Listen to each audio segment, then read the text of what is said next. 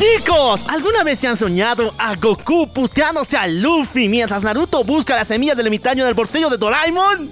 Güey, güey, ¿qué te fumaste, cabrón? Yo no me la fumé, se la fumaron los japos porque hicieron un super videojuego crossover con todos los mejores mangas de la Shonen Jump. Así que el día de hoy te vamos a contar uno de los increíbles videojuegos. Sí, hablamos de nada más y nada menos que de G-Star Victory Battle. Y para los cuates que no tienen amigos y una PC Vita, También conocido como la G-Star Battle Versus. Así que listos o no con esta mierda, comenzamos ahora.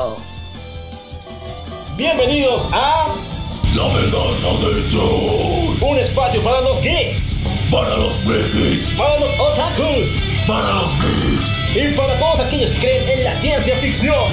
y a todos, que la fuerza los acompañe y los destruya. Dale play a esta cosa. Prepárate, la puta que te reparió. marrano.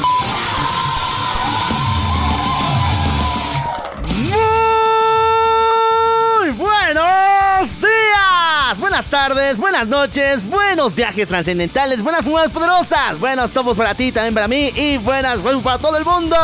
Yo soy el cual Y yo soy Miriam. y esto es La venganza del troll. Exactamente. Estamos en un nuevo programa más y el día de hoy nos toca hablar de anime. Y qué mayor sorpresa que hemos llevado. He, he prometido hacer esta madre.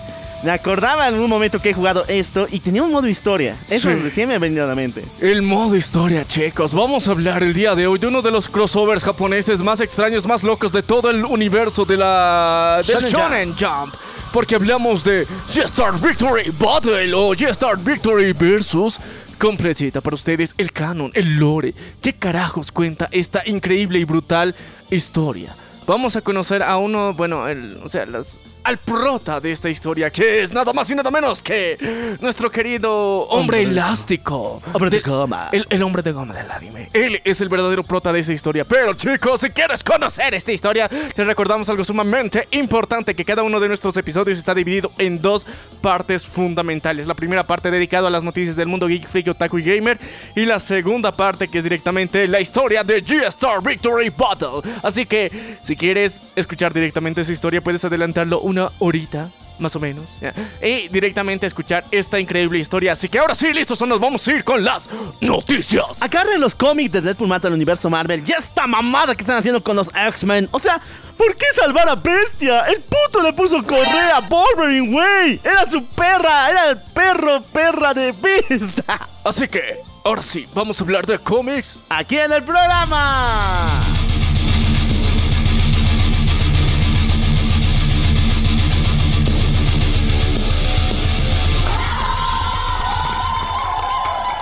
Muchachones, a ver, vamos a empezar de forma muy cabrona porque han lanzado el primer tráiler de lo que sería Batman, Dawn of the Gotham City o la caída de Ciudad Gótica. Aquí nos van a mostrar una mezcla rara de super eventos. El primero es obviamente No Man's Land, que ya ha sido adaptado en un chingo de ocasiones, en muchas películas animadas, en la serie animada, e incluso en la película de Dark Knight Rises. Así En que Gotham. Sabemos que, y en Gotham, un terremoto raro va a dañar a Ciudad Gótica, lo va a encerrar y nadie va a poder escapar. Pero ahora, ¿qué tal si le metemos demonios, güey? ¿Qué tal si le metemos algunos arcos de Endgame? Esa batalla con el Joker. Y le metemos todo bien satanista, bien del ultramundo. Para señalar que Batman es cabrón. No le tiene miedo a los fantasmas, a ningún demonio, el puta. Eh, y porque él es tan cabrón que alguna vez se convirtió en el mismo Drácula para vencer a ellos y chingarse a todos los. ¿Cómo se llama? La corte de los búhos. Porque es Batman y él siempre tiene flanes, flanes muy. A ver, muchachos, ya es más que conocido que el pasado de Batman tiene que ver mucho con la mitología. Recordemos que en el Rebirth, no, primero en los Nuevos Ejecutidos sí había un pedo bien fuerte con este pedo de la el pozo del Lázaro que se encuentra en Ciudad Gótica. Es lo que están provocando esta alianza de fuerzas sobrenaturales. Y en el Rebirth nos cuentan que la historia de, de Bruce Wayne tiene que ver con Barbatos. Así que este güey, desde un comienzo, tiene un origen mágico. Él no lo quiere, no tiene poderes, no tiene ningún lazo con la magia, pero su familia y su ciudad tienen un origen mágico que él no puede eh, sobrellevar. Prácticamente estas mamadas pasan y la Liga de Justicia tiene que venir a ayudar porque él es Batman, güey. Tiene a todos los fans del mundo, pero él no puede con la magia. ¡Ya lo sé, maricón! ¡Ya lo sé! Pero aún así, él es muy chingón y aprende las artes místicas de alguna u otra forma. Si bien no las usa directamente, las manipula a través de Constantine. Eso también, así que esperemos que Constantine, Swamp Thing o alguien de la eh, Justice League Dark aparezca en esta película, que está buenarda, o sea, unir tantos eventazos y un toque diabólico me vuelve una pizca de esperanza que ese universo animado de DC va a, va a seguir adelante. Otra película animada que se viene, o del universo animado está de potente, güey, es la de Supergirl, la Legión del Mañana. Sí, ya tenemos esta tradición sagrada, gracias por arruinarnos la vida, cabrones de que un Superman tiene que irse al futuro para enseñarle a estos pendejos de la Legión de Superhéroes cómo se hacen las cosas, viejo, cómo es la old school. Primero era Superman, después era Superboy, después era el hijo de Superman, eh, nuestro querido John Earl, y ahora es Kara Sorel, la cual va a viajar al 2031 para enseñarle a este grupo de noobs cómo se hacen las madres, cómo hay que putear a la gente en el futuro. Sí, porque, o sea, Cara Sorel sabe y se recuerda en su corazoncito que. No necesitas lógica cuando tienes familia. No necesitas lógica cuando tienes a Superman, otra cosa es eso. Pero es su familia, bro. Entonces no necesitas lógica, necesitas enseñarle las reglas del pasado en el presente. Eh, qué raro. Eh, bueno, así es, para muchachos. Así que estas dos películas se sacan para el mes de mayo y junio respectivamente. Ahora vamos con cosas feas. Feas plastilina con F de foca. Porque el día de hoy, junto con los Golden eh, Globes, han salido los mejores personajes animados por CGI. Y dos personajes han salido de parte de DC Comics y Ah. de Marvel Comics. y, y también los Critic Choice Awards. Los Critics' Choice Awards. Así que el primero de parte de DC es ni más ni menos que un aplauso para de pie. ¡Aplaudo! Igly de Peacemaker. Igly. Igly. Igly, oh sí, por Dios, fue uno de los bestos personajes al que más amamos, al que más adoramos, al que le rendimos culto. La verdad es que yo nunca noté el CGI, o sea, yo sé que no hay un águila ahí, yo sé que hay un trapo ahí o alguien con un guante, pero, o sea, yo no noté el CGI, especialmente cuando la abraza, neta, sentía que era un águila que te abrazaba, así que, bien CGI. Pero lo siguiente no es defendible con nada. El mejor personaje por Marvel hecho en CGI, según los Critics Awards y los Golden Globe, es ni más ni menos que She-Hulk. Es muy pegriloso, muy pegriloso. She-Hulk, viejo, el de trasero de plastilina, que le cortaron dos veces para ver que no se botara y no, no se viera tan grande como se estaba mostrando. A ver, chicos, eh, a- a- tenemos que recordar algo sumamente de vital importancia en este punto. Es que, eh, independientemente de lo que muchos creen, es una mamada. A ver, hagan una simple reflexión y vean una simple peliculita para que se den cuenta de que estamos de mal en peor con el CGI. Eh, y sí, es por culpa de esos plazos tan cortos de, de Disney. Porque antes el CGI era de puta madre, bro. A ver, volvé a ver Piratas del Caribe, o sea, y ve a David Jones, o sea, ya, ya sea eh, eh, en, el, en la película del fin del mundo, en la anterior, en ¿El la cofre del hombre muerto o la el del cofre de la muerte. eh, el cofre de la muerte, güey, en el fin del mundo. ya. Son dos películas que tienen un chingo de CGI. Hasta el uno tiene un chingo de CGI. Y su CGI está mejor que She-Hulk, no mames. Y esa película es del 2003, huevón. O sea, del 2003. Y estamos en el 2023. Y se ve de la mierda, She-Hulk, ya. Por eso mismo yo creo que tienen que reflexionar. eh, eh, y dejar de defender a Marvel de maneras tan estúpidas. No, pero es que no lo hacen los fans, lo hacen estos idiotas que les dan premio, o sea, que te den los, eh, los Critics Awards y también los Es que, Golden Globes, eh, o sea, está eh, mal. Ya, a ver, tenemos que reconocer algo. Eh, eh, estos premios que, que salen tienen, do- tienen dos opciones. Uno, ceñirse a la popularidad real de un producto y otra que te paguen.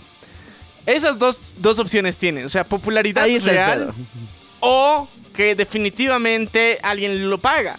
Y no es la primera vez que se ve algo así. O sea, llevamos años dándonos cuenta una y otra y otra y otra vez de que estas mierdas son muy chafas y que no tendríamos por qué creerles al 100, ¿ya?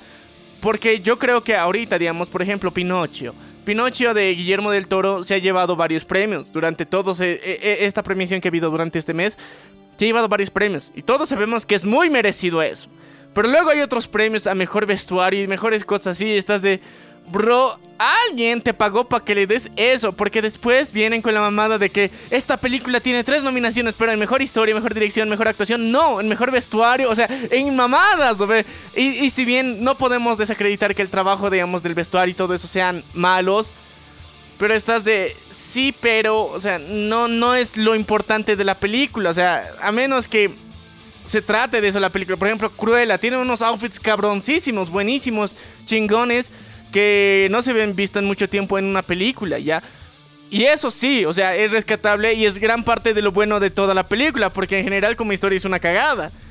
Pero lo que tendría que importar en las películas es qué tal es la película como en global en sí, porque, o sea, mira, tiene el mejor efecto especial, sí, pero la historia es una mierda. ¿Y qué putas importa? O sea, al final, para el público en general, sí tiene buenos efectos especiales y la película es una mierda. O sea, no- por eso nos vamos al mismo tiempo de que, o sea, cuando vemos El Señor de los Anillos, o sea, el, los anillos de poder de, de Amazon. Sabemos que la serie, como historia, está de la mierda. Efectos visuales muy bonitos, sí, el trabajo más cabrón que hayan podido hacer, pero la historia es una cagada. Y eso no la salva e- en ningún sentido. O sea, puedes tener los mejores efectos especiales y aún así la historia ser una mierda y nada memorable. Recalco mi punto, o sea, es ahora defendible entre dos puntos. Obviamente si es popular o si no han pagado. Pero por lo menos con los fans ya tienes la el pedo extraño de que a estos cuates les gusta defender a Marvel. Así que chicos, chequenlo por su propia fe. O la han pagado, o la han pagado, porque esa nomás tampoco ha sido popular. O sea, no Sí. jodan con eso. O sea, She-Hulk no ha sido popular en ningún sentido. Dos, lo único rescatable ha sido que se coja Daredevil. Y el final. Y el final, y el No, y final, el y el final ni siquiera es que es porque es bueno. Es, es que es tan malo Que guionazo. que eh, eh, el poder del guionazo y es controversial hasta cierto punto, pero en general, más allá de eso, no. O sea, no es bueno. Es polémico. No significa que algo polémico sea bueno. Hay cosas polémicas que sí han sido chidas, pero en el caso de She-Hulk, no, en absoluto, es una mierda. Bueno, volvemos a los cómics porque Marvel ha resucitado a ni más menos que al querido Doctor Strange. Ya que ustedes saben que este cuate murió, su versión antigua de los 70 volvió para resolver el crimen. Ya, y desde entonces, Clea, su querida waifu de cabello blanco, tomó su lugar como la hechicera suprema y en ese tiempo ha recorrido un buen camino como hechicera suprema. Tenemos tenido buenas historias. El detalle es que después de haber vencido a los Avengers Prime, que los presentamos la anterior semana, wey, dura, no, no duraron ni un mes. Creo que dos volúmenes nomás estaban los Avengers Prime. Es que, bro, o sea, eran de. No, no tenían futuro en general. O sea, ya, ya era chiste cuando los hemos mencionado y peor ahora. Bueno, ya. Vencieron a los Avengers Prime. Spoiler, pero no han durado ni un mes. Y Stephen Strange estuvo en medio de la batalla. Clea lo encontró en medio de una, conexión de universos. Y actualmente Steven vuelve a tomar el manto de hechicero supremo de la Tierra. Mientras tanto, se está esperando aquí, escúchenlo bien. Una fusión mágica entre Clea con Doctor Strange. Ambos se van a casar y después van a fusionarse en un solo ser. Yo no sé cómo Marvel piensa hacer esto sin que suene raro, pero por lo menos suena bonito, creo. Eh, Es que recuerden, es Disney y Disney. El diablo es puerco. Y le gusta hacer cochinadas bien existenciales, bien raras que nadie entiende. O sea, si le pusieras trasfondo bien decente. eh, sí, pero hasta en los cómics está de la mamada. O sea, a ver, si, si lo explican de forma mística, tiene sentido. Pero no lo van a hacer así, lo van a hacer por sus santos huevos y lo van a poner ahí de que se fusionaron, chicos. Y después de unos años, cuando Se desfusionaron. se desfusionaron, chicos. Hay, hay la separación atómica de, de dos seres que se han fusionado. O sea, mamadas así van a ser, ya. Eh, y, y lo más chistoso es que no dan una explicación porque eh, si es que nos basamos, digamos, en, en lo que usan de referencia para hacer estas mamadas, técnicamente sí tiene sentido, pero no lo van a explicar. Y... O sea, si bien de dos personas, o, o sea, se van a fusionar, muchos pensarían de que... Excitante. Pero no, no, no va a ser excitante, va a ser eh, raro. Eh, raro, temo eso. Pero bueno, se va a casar, así que Steven al fin es feliz, ¿no? Como en esa estúpida película. Sigamos todavía con los cómics porque esta semanita se ha mostrado el nuevo evento de Punisher, el cual sería Punisher versus el universo Marvel 2.0. Donde vamos a tener que el Capitán América junto con Steven Strange quieren detener a Frank Castle. Recuerden que ahora es algún nuevo run donde tiene que matar demonios. O sea, ya no mata pacos, ya no mata criminales porque eso es malo, güey. Eso es malo, ya. Malo, entonces mata demonios. Y en una de sus alzadas, Ares, el dios de la guerra, hermano de nuestro querido Hércules, murió a sus manos, ya que fue dominado por un demonio. Entonces, como respuesta a eso, el Capitán América ha reunido un grupo con Wolverine, Doctor Strange, Natasha Romanoff y Moon Knight para poder detener de una vez por todas a Frank Castle, mientras él trata de huir para poder cumplir su último ataque contra el nuevo líder de la mano. ¿El líder de la mano? El líder de la mano. pues, el grupo de ninjas ese de Daredevil. Ah, ya, ya, ya, ya, es cierto. Ah, ya me he acordado, pero. Eh, o sea, cabrón, pones a Frank Castle, Punisher, a cazar demonios y luego lo persiguen por hacer eso. Es que es bien estúpido. Es que ya no puede matar, pues, gente. O sea, el uso de armas está mal. No, no, es que mira, lo han intentado volver el nuevo Van Helsing de ese Sí. universo y no le sale. Y es lo peor, o sea, no le sale. Y yo creo que era más fácil, o sea, invocar a Hellboy y ya. bueno, Hellboy no es de Marvel, pero otro, otro tienen minions. Ghost Rider, Ghost Rider de esas mamadas. ¿Dónde está el tipo? Cierto. Pero Hellboy, ¿qué? ¿No es de Vertigo? No, eh, es de Image. No, no es de Dark Horse. No. Ah, de Dark Horse, sí. Eso es compañía, pero no es de Marvel, pues no tiene. Dark Horse no es de Marvel. No. ¿Estás seguro? sí. ¡Seguro! Seguro. He visto crossovers raros por ahí. Nah.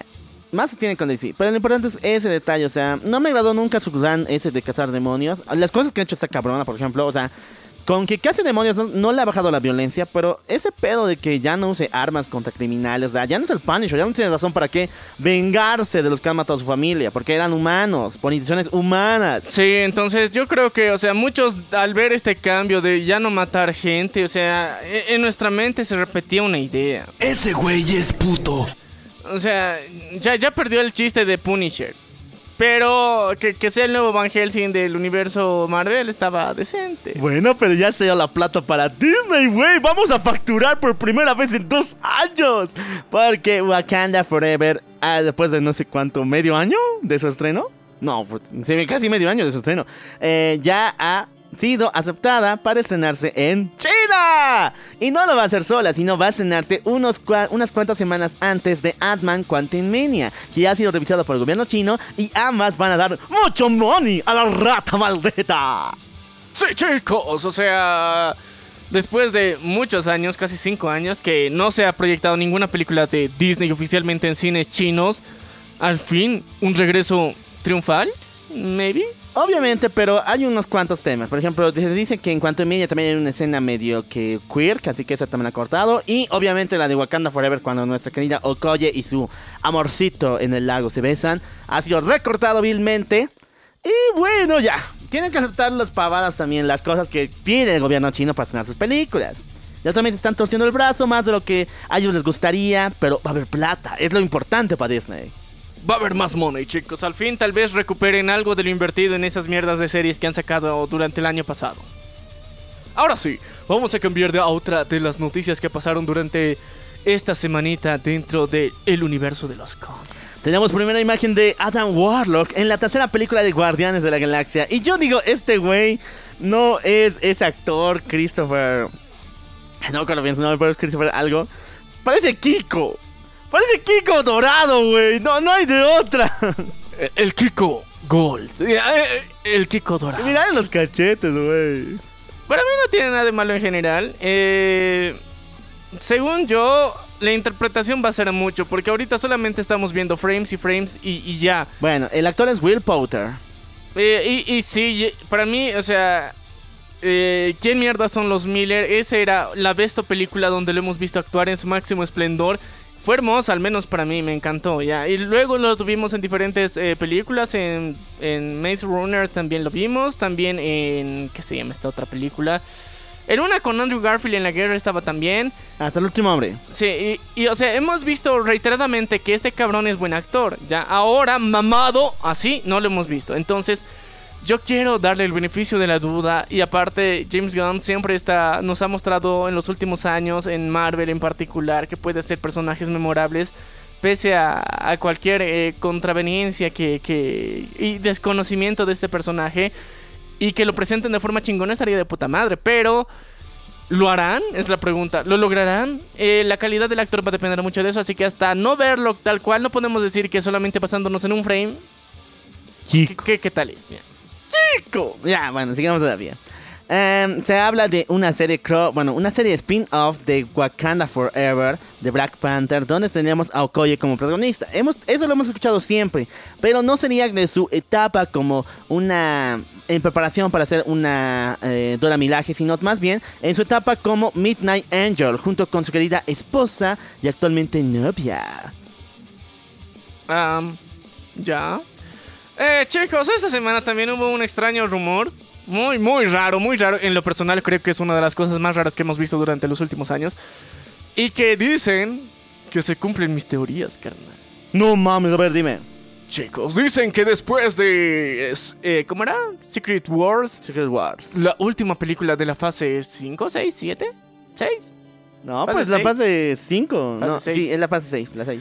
El final de la fase 6 dicen que Wanda va a revivir de entre los muertos y desde su ¿qué se llama esto? Desde su templo caído en Doctor Strange Multiverse of Madness y va a, a, a- resurgir con sed de venganza. Que- con que todo se ha ido a la mierda en este universo y va a ser un cambio radical en el universo donde va a borrar todas las líneas temporales y va a cambiar la realidad a su placer y gusto. O sea, ella va a volver a ser la villana. No mames. O sea, técnicamente sí y no, porque va a rehacer toda la mierda que va a pasar durante eh, ah, lo de Secret Wars. lo- durante Secret Wars. Entonces, como una especie de reboot que eh, el- el- nues- nuestro querido cuate de la gorra, Kevin, eh, ha hecho un. Supuestamente estas son filtraciones, o sea, y, y- y con eso digo, lo, lo digo todo, porque, o sea, esta es más que una teoría mezclada con la mía y mezclada con la, la- la que está en internet, así que lo único que podemos confirmar fehacientemente es que... Miami me lo confirmó. Así que tómenlo tal cual. A ver chicos, imagínense que en algún mundo, en algún universo, después de todo ese drama que va a pasar y la cantidad de muertes que espero que haya, porque si no hay muertes va a ser muy estúpido, eh, y que muchos personajes como War Machine al fin mueran, lo deseamos con todo nuestro corazón, que el puto del nuevo Capitán América, ese negrazo morenazo con alitas, También se muera. también se muera. Pero She-Hulk, She-Hulk. She-Hulk también se muera. Eh, Kamala Khan. Kamala Khan, Ya, Kamala Khan, no, que siga viva, pero pendejeando en otro lado. La cuestión es que llegando a ese punto, supuestamente va a pasar muchas cosas dramáticas. Nuevos personajes van a salir, otros van a morir. Y todo se va a ir a la shit. El universo va a estar completamente inestable y de repente va a despertar Wanda de su sueño profundo, ahora convertida completamente en ese ente multidimensional llamado la Bruja Escarlata. Y va a decidir de que, ok, es tiempo de rebotear todo esto. Aquí no tenemos a Flash, técnicamente ese era mi hermano, así que el poder me lo concedo yo a mí misma y vamos a rebotear todo este universo y vamos a hacer que solamente aquellos héroes que son importantes para la línea temporal se mantengan. Y así es como van a hacer una especie de super mega ultra reboot de todo y donde las líneas de los mutantes va a ser la línea principal junto a Spider-Man. Los mutantes y Spider-Man. mutantes, Spider-Man y otros personajes particularmente importantes para la franquicia van a resurgir. Te he dicho, o sea, eh, eh, No hay de otra. o sea, es que, mira, ahorita con lo que han presentado a Iron Heart, bro, ¿quién ha hablado de Iron Heart durante todo este tiempo desde el estreno de Wakanda Forever? Nadie, a nadie le importa. ¿Quién putas es esa pendeja? O sea, a nadie le interesa esa cabrona. Y sin, eh, sin voluntad y, y querer ofender a la actriz como tal. O sea, como personaje dentro del universo Marvel es una cagada que a nadie le importa. Ya, hasta ahorita no ha hecho nada eh, meritorio. Rescatable. O sea, nada, un mérito en particular que digas, ok, quiero conocer más de esta pendeja, quiero que le den más aventuras. No, no quieres, ni te importa, ni te interesa en general. Y eh, el, el fuerte siempre ha sido de Marvel en general, Los Avengers originales. los Avengers originales. Entonces, sin los Avengers originales no puedes sostener un universo así. Lo están intentando y les está yendo bien mal. En películas. Es que en los cómics no es que los Young Avengers hayan tomado lugar de los Vengadores. O sea, los Vengadores siguen ahí haciendo sus mamadas. Los Young Avengers hacen sus mamadas. O sea, en, no, en otro lado, o sea. no es que reemplazan. Y eso es lo que no gustó a nadie. Entonces, por esa misma razón, no puedes mantener un universo así. O sea, Steve Rogers también es uno de los pilares fundamentales de todo esto. O sea, Hawkeye dicen que es importante, me vale pito. O sea, nunca fue tan importante ni relevante en todo esto. Pero, a ver, o sea, Thor, eh, Iron Man y Capitán América, esos tres cabrones son el estandarte oficial de lo que representan los Avengers. ¿ya? Algunos pendejos los llaman la Trinidad. Ya, la cuestión es que estos cabrones son lo- los que le dan forma y sentido a esto, ¿ya? Entonces los tres tienen que estar de alguna forma en algún punto siempre unidos. Ahora no hay, no existen estos huevones. Se supone que dos ya han sido fundados. Uno es Papá Luchón y con eso no arreglas nada. Ahorita hay nuevos Vengadores que están de la mierda eh, y... Por esa misma razón es más que evidente y necesario para los negocios, para el público, ver un nuevo cast o resucitar a los cabrones que técnicamente ya se fueron. Entonces, no hay más. Ahorita de momento no, no hay un alguien que pueda suceder el mando de forma buena. Ahorita eh, con los Eternals hemos visto que esos cabrones, o sea, son muy narcisistas y les vale pito por completo la humanidad y que solamente aparecen cuando les da la perra gana. Entonces ellos no se- son una, ¿cómo se diría? Una- Un grupo digno para defender la Tierra. un, un grupo confiable en general. Por esa misma razón yo creo que tenemos que ser conscientes de que de momento es necesario un reboot. No es para mal, no es en mala onda, es necesario hasta para DC tiene como 10. O sea, 10 ya hecho, o sea, pero eh, esto puede ser una novedad para los de Marvel, sí, o sea, pero es importante y es necesario que se haga. Porque un nuevo Tony Stark cambiaría muchas cosas. Ahorita ver a los cuatro fantásticos va a estar chido, pero si los rebootean va a estar de la mierda también. Entonces, eh, esperemos que este, esta filtración supuestamente venida desde Miami eh, podamos darle cuerpo suficiente como para que sea un hecho. Porque si de verdad el pelotudo de la gorrita de- del querido, nuestro querido amigo Kevin, sigue continuando con este plan de expandir más el universo sin los Vengadores originales, no tiene chiste. Nada de chiste. Puedes poner a los, a, a- los mutantes como quieras, pero es que los mutantes se enfrentan a los Vengadores más de una vez. Y eso es lo, lo chido. o sea. y sí, sé que el universo mutante es muy expandible en, muchos, en muchas áreas, pero si quieres continuar con el universo Marvel, tienes que tener también a los Vengadores ahí. E- Es, es difícil separar estos dos güeyes. Y bueno chicos, con eso finalizan las noticias del mundo de los cómics. Si tú tienes más, déjalos aquí abajo en los comentarios. Ahora sí, acompáñenme con las orejas de Nequito, las colitas intercambiables, que vamos a hablar de anime aquí en el programa.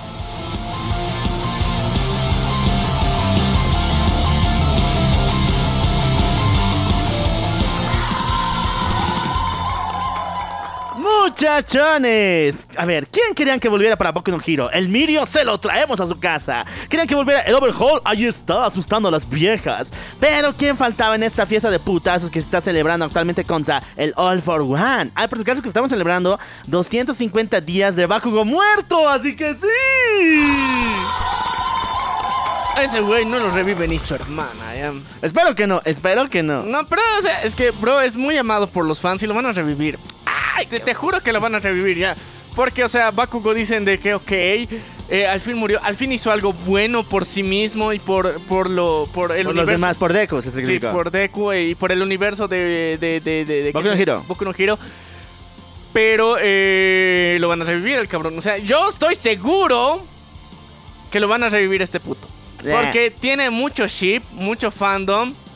No sé, muchos se, se, se- se identifican con él. Entonces, no los puedes dejar sin padrastro. Entonces, por eso es importante que este cabrón reviva. Necesitan un ejemplo a seguir. Necesitan a alguien que les muestre el camino de la iluminación, de la luz, del amor. Y que viva. O sea, está bien que se sacrifique, pero también que viva, ¿no? Entonces, yo creo que lo van a revivir. Creo que me sale el Breaker. Breaker. Ahora sí, eh, muchachos. ¿Quién faltaba en esta fiesta? Ni más ni menos que Gentle Criminal. Con la anterior publicación del anterior manga de Boku no Hero, tenemos que la Brava se ha unido a la Legión de Héroes. Este grupo que está empezando a formarse para rehabilitar a villanos para volverlos en héroes. Entonces la Brava, con medio de sus habilidades digitales, que yo no sabía que tenía por si acaso, o sea, ella era una pinche youtuber. No es tampoco ley que los youtubers sepan hackear o digitalizar cosas, así que ella es una hacker profesional. Pero de la nada, en medio de una gran batalla, salvando a Deku, apareció Gentle Criminal, el amor de la brava. Este viejito buena onda que cada momento eh, nos sacó unas buenas risas en la tercera temporada de Boku no Hero. Así que sí, muchachos, redimible al 100%. Sí, chicos, eso es reinserción. Social. No como las cárceles del tercer mundo, donde te mantienes ahí preso o vuelves a reincidir. No, en el universo de Boku no Hero, tú puedes volverte un héroe. Sí, muchachos. Pasamos al siguiente y esto está muy, muy mal. Y tiene que ver con un videojuego. ¿Por qué? Ha aparecido el nuevo juego de Nike, que no, no tiene nada que ver con Nike de los zapatos. Nike Godness of Victory. El cual es para celulares. Es una especie de eh, tiro al blanco al estilo de navecita. shooter. Un shooter, pero no, no en tercera persona. O sea, es primera persona Shooter en primera persona. y con francotirador. O sea, es esta. Es Sniper. esta- Sleeper, sleeper. Es un sleeper. El detalle, y aquí es donde empiezan los ricos, muchachos. Así que. O- otra vez, otra vez, repetilo. Marrano. ¿Por qué? Porque cada vez que disparan estas chicas, las diosas de la victoria, como su nombre indica, eh, el, el efecto de rebote que hacen las balas hacen que las falditas muy cortas que tienen, estas reboten y muestren ni más ni menos que un panorama hermoso de la victoria, de un futuro hermoso debajo de esa faldita. Sí, chicos, estas eh, queridas francotiradoras están nalgóticas.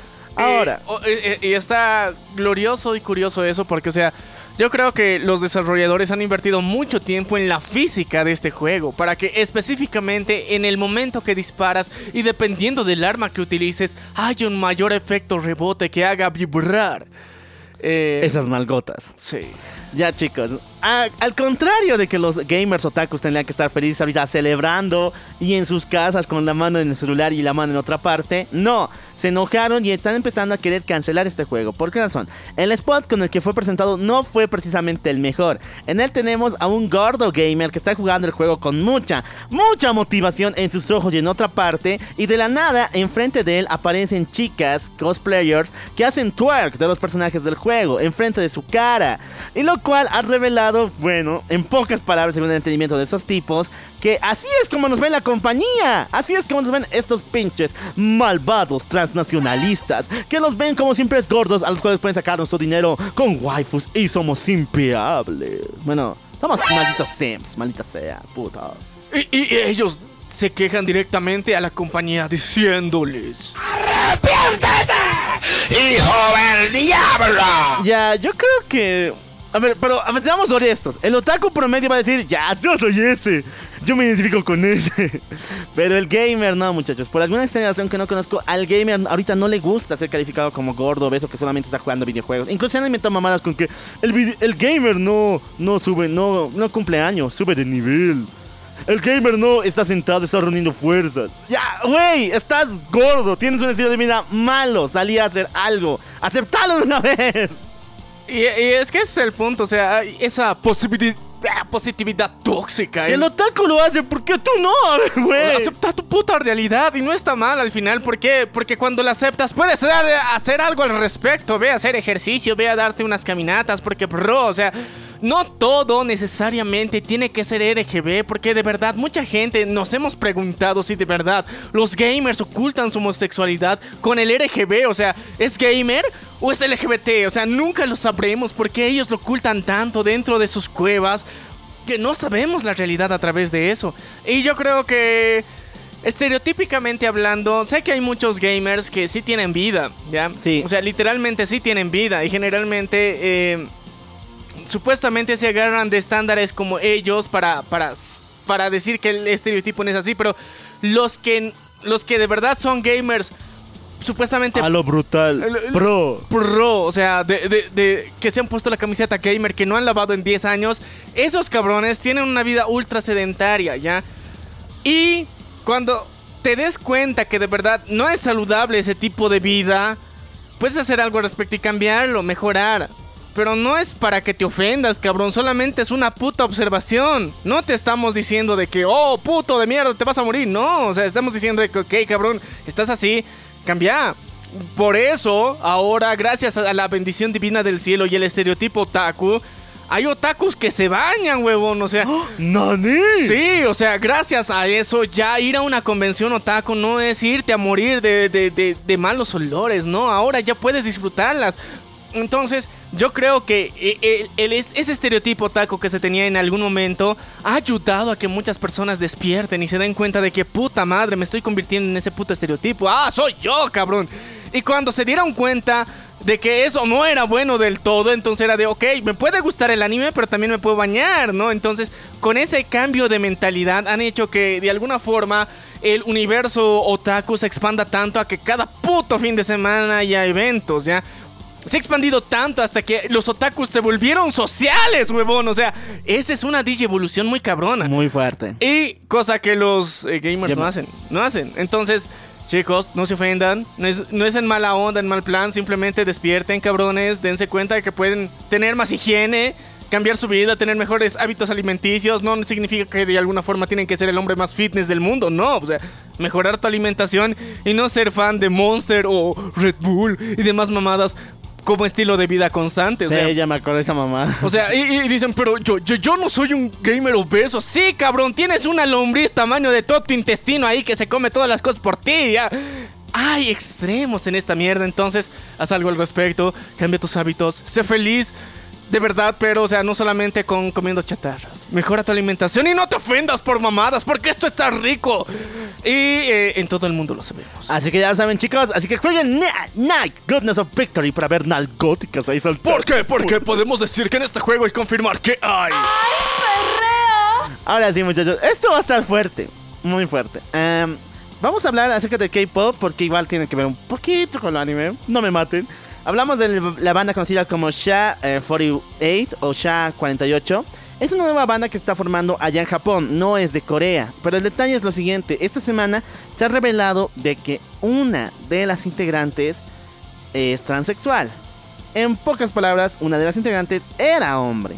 Y entonces los grupos han estallado en furia tratando de buscar y ah, prácticamente exorcizar y lanzarle la, la super...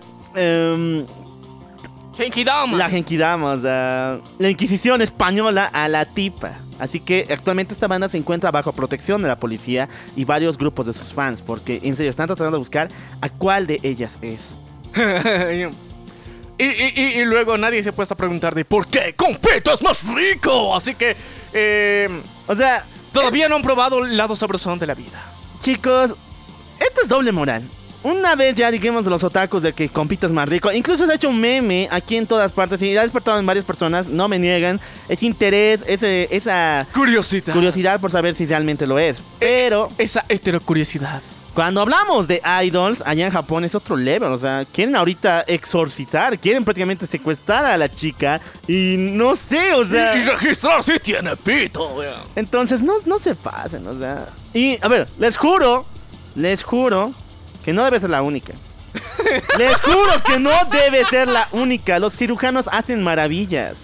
La cirugía plástica hace maravillas, hace milagros al 100%. Así que les juro que si empiezan con esa cacería, no les va a ir muy bien. Porque Pero- lo que van a descubrir es mucho más profundo. Sí, y yo sé, o sea, sobre todo en Asia hay muchas lady boys, entonces eh, es normal, o sea, y si alguna vez te has preguntado por qué ese idol va seguido a Tailandia, puede ser porque se está dando ciertos retoques, ¿ya? Entonces, y no es técnicamente malo, es su plata, es su cuerpo, así que de ellos deciden, es su mambo, ¿ya? Además- además tú tienes la opción de decidir de qué, o sea, voy a seguir a este y que compitas más rico, ¿no? O sea, yo, yo 100% hetero aquí, yo, yo no me fijo en esas cosas, yo aquí soy eh, ultra a favor de, de la panocha, entonces...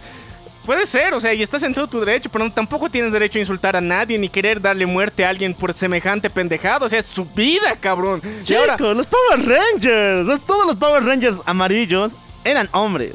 Y aún así ustedes tuvieron sueños de que, wow, voy a estar con ella, la voy a abrazar y todo o sea, eso. todos los Power Rangers amarillos con traje Con traje, con traje. completo eran hombres. Eran hombres.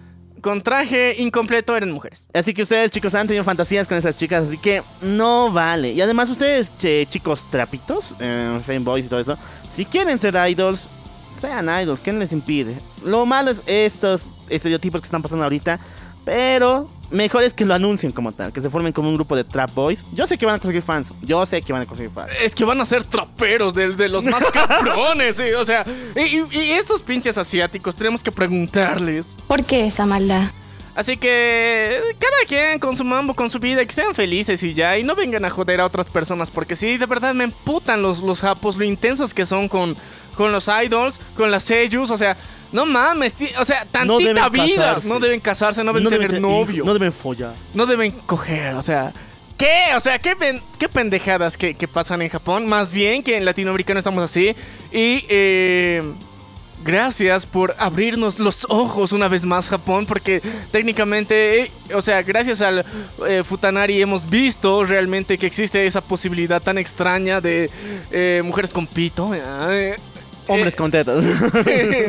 eh, y que también es algo que a muchas personas les ha dado mucha curiosidad y que pueden buscarlo por ahí. y, ok, o sea, es, es una opción más, ¿no? Ya. Así que chicos, no se, no le echen mucho al pedo con esto, ¿ok? Ok, ok, ok. Pasamos a la última noticia. Esta semana se ha hecho tradición de años, aunque yo no me acuerdo mucho porque el anterior año no le dije. Pero la revista Comic Alive es una de las más poderosas de todo Japón. Es la que habla de anime, idols, cómic y muchas cosas tendenciales. Lo importante es de que es la revista principal de lo que sería la unión como... Ay, ¿cómo es este grupo? La Shonen Jump. No, no es la Shonen Jump. Son los de... La Unión Anime Mística. Eh, No, ahorita, ahorita me viene a la mente, ahorita lo voy a escuchar. Convención de, de Otakus Unidos en Japón, ya. No, es un grupo que está respectivamente en ese, trabajando en ese aspecto de la animación de anime. Pero fuera de eso, eh, son los organizadores de la Ani, eh, la Ani Japón 2023. Esta festividad que hace tiempo, desde dos años, no hemos tenido y es el mayor evento de anime que se pueda vivir allá en Japón y en todo el mundo. Entonces, como tradición y para anunciar sus festividades que van a pasarse este 20 de enero con la Ani Japón, han mencionado a la waifu de la revista de la Comic Alive número uno de este año. Así que para darle su introducción, ¿quién va a ser la, la waifu del año 2023? Tenemos que hacer que ustedes estén. Prepárate, la puta que te reparió. Tuvimos un montón de waifus, una más rica que la otra, algunas lolis, algunas super mills, buenardas, incluso tuvimos como premios acá.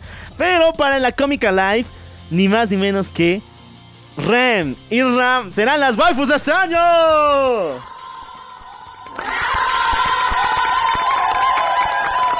Ahí es cuando te pones a pensar, ¿y acaso Ren Zero se ha estrenado el año pasado este año se va a estrenar? ¿Qué pedo con Ren y Ram? Pues sí, chicos, parece que alguien nos está dando un soplo de esperanza para que tal vez, probablemente a lo largo de este querido año 2023, nos den una noticia esperada. de la tercera temporada de Rizero. Así que ellos saben información ultra secreta que nosotros no sabemos, así que estaría chido que al fin tengamos continuación, ya, porque llevamos tiempo esperando esto. Hoy son a ver, 2021, son dos añitos, pero ya, Ya, ya comparado con la segunda temporada, sí. cuatro, sí. Así que yo creo que este es- podemos considerar que es una especie de ventaja a- a- al respecto. Entonces, de momento tenemos- estamos felices. ¿Cuáles son las otras waifus que están buenísimas? Y bueno, chicos, ahora sí nos vamos al mundo Normie, No, porque pero- la- no, pues no, no, no solamente antojes mencionar las otras waifus que estaban eh, dentro de- del catálogo especial de este eventazo que supuestamente nos dan los pronósticos de cuáles van a ser las waifus de este querido 2023. Bueno, estaba Nezuko, estaba nuestra querida Fate Saber de Fate, de Fate Grand Order, estaba obviamente Jor. Espero que no esté Anya, por amor a Jesús, por favor, no. Estaba nuestra querida eh, Marin, estaba nuestra querida eh, Seishu, con la de la nueva, la Marin pelirroja y muchas otras super waifus que estaban nominadas para este premio. Pero Sin el embargo, ganador fue Remy Ro. No teniendo anime, pero ya, ¿qué más? Así que chicos, eso puede ser un tremendo spoiler para este año. Esperemos que sea real y que le den continuidad a esta increíble saga. Ahora sí, vámonos con el mundo. Norme.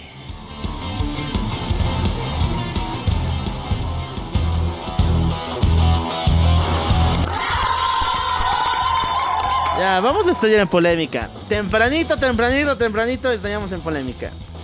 La serie de Vilma ha dado mucho de qué hablar. Y lo más importante, y lo que me ha gustado mucho, es de que por fin en la categoría de IMDB, que es una página de calificación de películas, le ha ganado al rey, güey. ¡Al campeón Al campeón de la mierda, de la mierda que existe en producciones audiovisuales. Chicos, Vilma con un 1.2 de calificación le ha ganado al 2.5 que tenía ni más ni menos que Dragon Ball Evolution. A ver, sé honesto. ¿esto tendría que ser bueno o no? Porque Está bueno ya. O sea, Vilma es peor que Dragon Ball Evolution. Eso ya me gusta mucho. Yo he vuelto a ver Dragon Ball Evolution. Sigue siendo es mala. mala, pero ya por lo menos es, es tolerable. Me tolera un poquito ya. Pero lo importante es que Vilma no, no la tolero. Son dos capítulos, tres ahorita.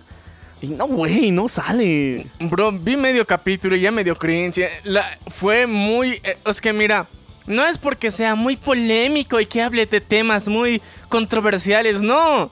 Es que es una mamada ultra narcisista sobre la personalidad de Vilma. Y todos sabemos y hemos visto a lo largo de la serie y las películas que Vilma no es así, cabrón. No es así, es una de las personas, de las almas más bondadosas y agradables del grupo, porque generalmente siempre estás contra Daphne, o sea, siempre es uno de, los contrapuntos que siempre te estresan dentro de la misma serie. Pero no, aquí ver o sea, e- e- ese cambio, ese giro que nos han presentado con Vilma es bien desagradable, es bien molesto y es bien emputante. Porque yo entiendo que cuando quieres hacer humor negro y todas las mamadas que quieras que se te pueden ocurrir, pero aún así tener personajes agradables se puede. Ya lo han demostrado muchas veces a lo largo de la historia de la animación. Pero aquí, la querida autoinserción de la escritora y directora de esta miniserie, eh, nuestra querida Mindy, no me acuerdo qué putas, esa cabrona hindú que, que ahora se viene aquí de, de- de- de escritora y productora, sé que ha hecho otros trabajos que se pueden considerar, sí, hasta cierto punto aceptables. De comedia, sí, o sea, su participación en The Office también es memorable. Pero aquí la ha cagado en grande, o sea, jodidamente mucho.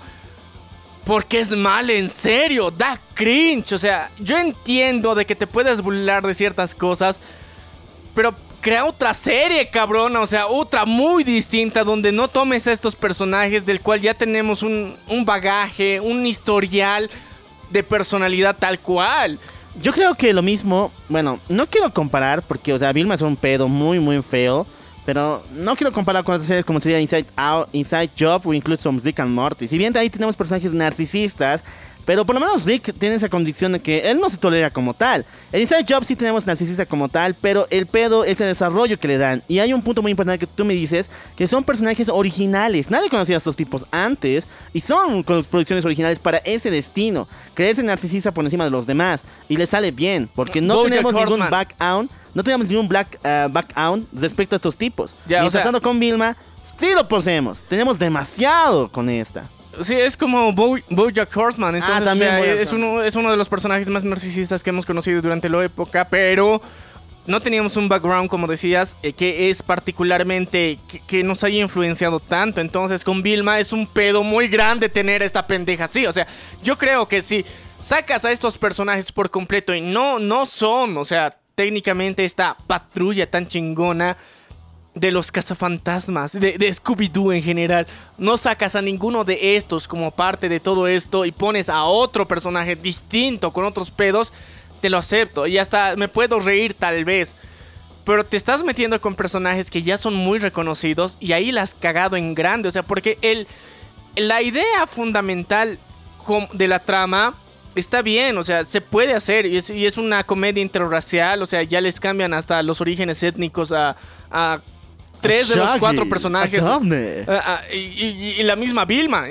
Entonces cada uno cambia su origen étnico solamente para volverlo más controversial. Ahora, si es que hubieran sido otros personajes bien distintos, hubieras dicho, ok, chido. Y ya, o sea, hasta, hasta te hubieras reído.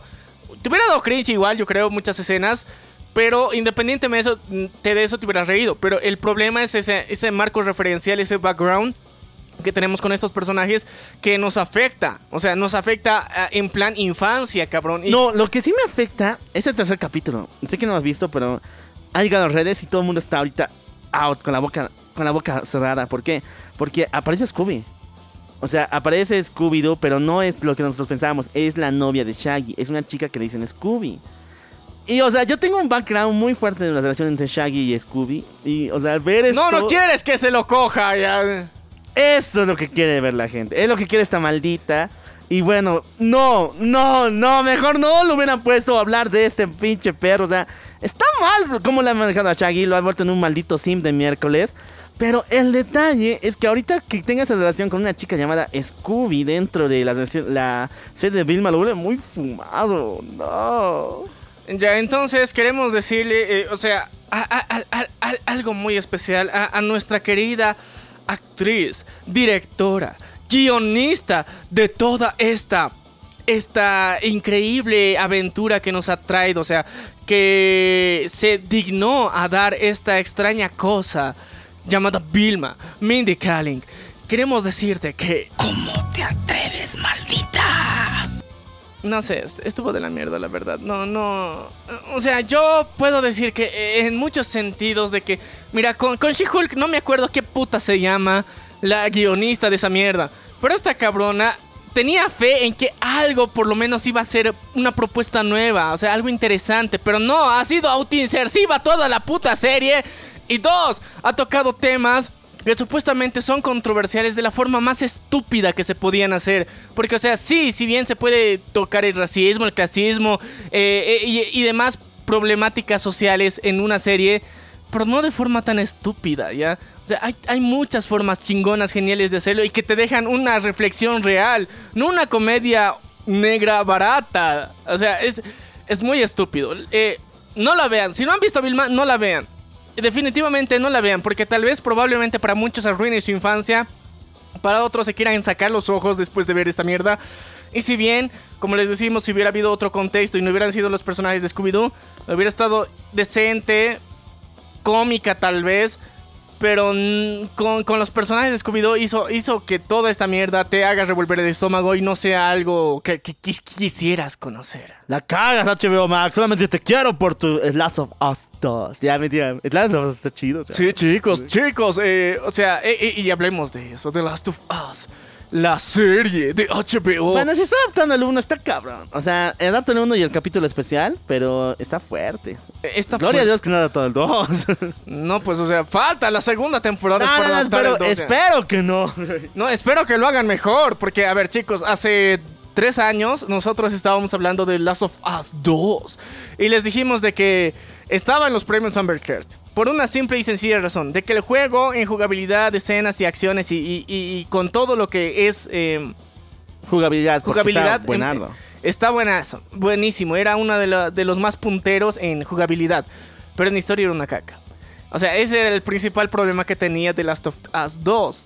Ahora, eh, esperemos que para la serie que está haciendo HBO Max cambien, eh, o sea, para la siguiente temporada esa trama, porque está de la mierda. Ahora, de momento, eh, la adaptación que están haciendo del, de Last of Us 1 en la serie está muy cabrón.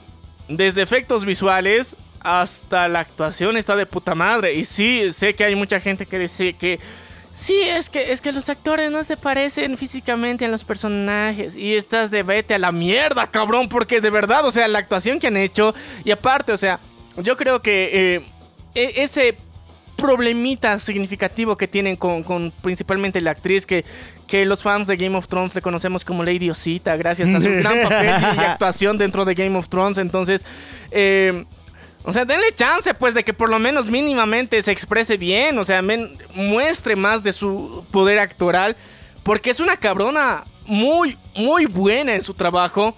Y que ustedes pelotudos nunca la han visto, entonces ¿por qué putas te atreves a criticar algo que no tiene referencias reales? Es que no se parece al juego. Por, por eso, pues, eh, y, y, bro, o sea, a diferencia del resto de adaptaciones al juego, esta está siguiendo en, en canon, literalmente. Sí, bien, los actores no se parecen, pero la historia es tal cual. No, no, no es como, eh, o sea, Resident Evil, ninguna Ah, adaptación, o sea, Ninguna adaptación se, se ha parecido tanto como esta que está haciendo HBO. Dos, los efectos y el origen de todo el virus lo están haciendo y lo han explicado de la forma más cabrona y didáctica posible. Mm, HBO nos da Vilma y Last of Us, así que está perdonado. Pues sí, una de sal por una de arena, chicos. Eh, así que está, está, está, está decente. Cada semana, véanla, está, está chingona, está buenísima. Y veremos que, esperemos que, co- co- cómo le darán, o sea, cómo te harán llorar otra vez, cómo te sacarán Hola, otras hola, lágrimas. Y si no lo has visto, no veas el juego.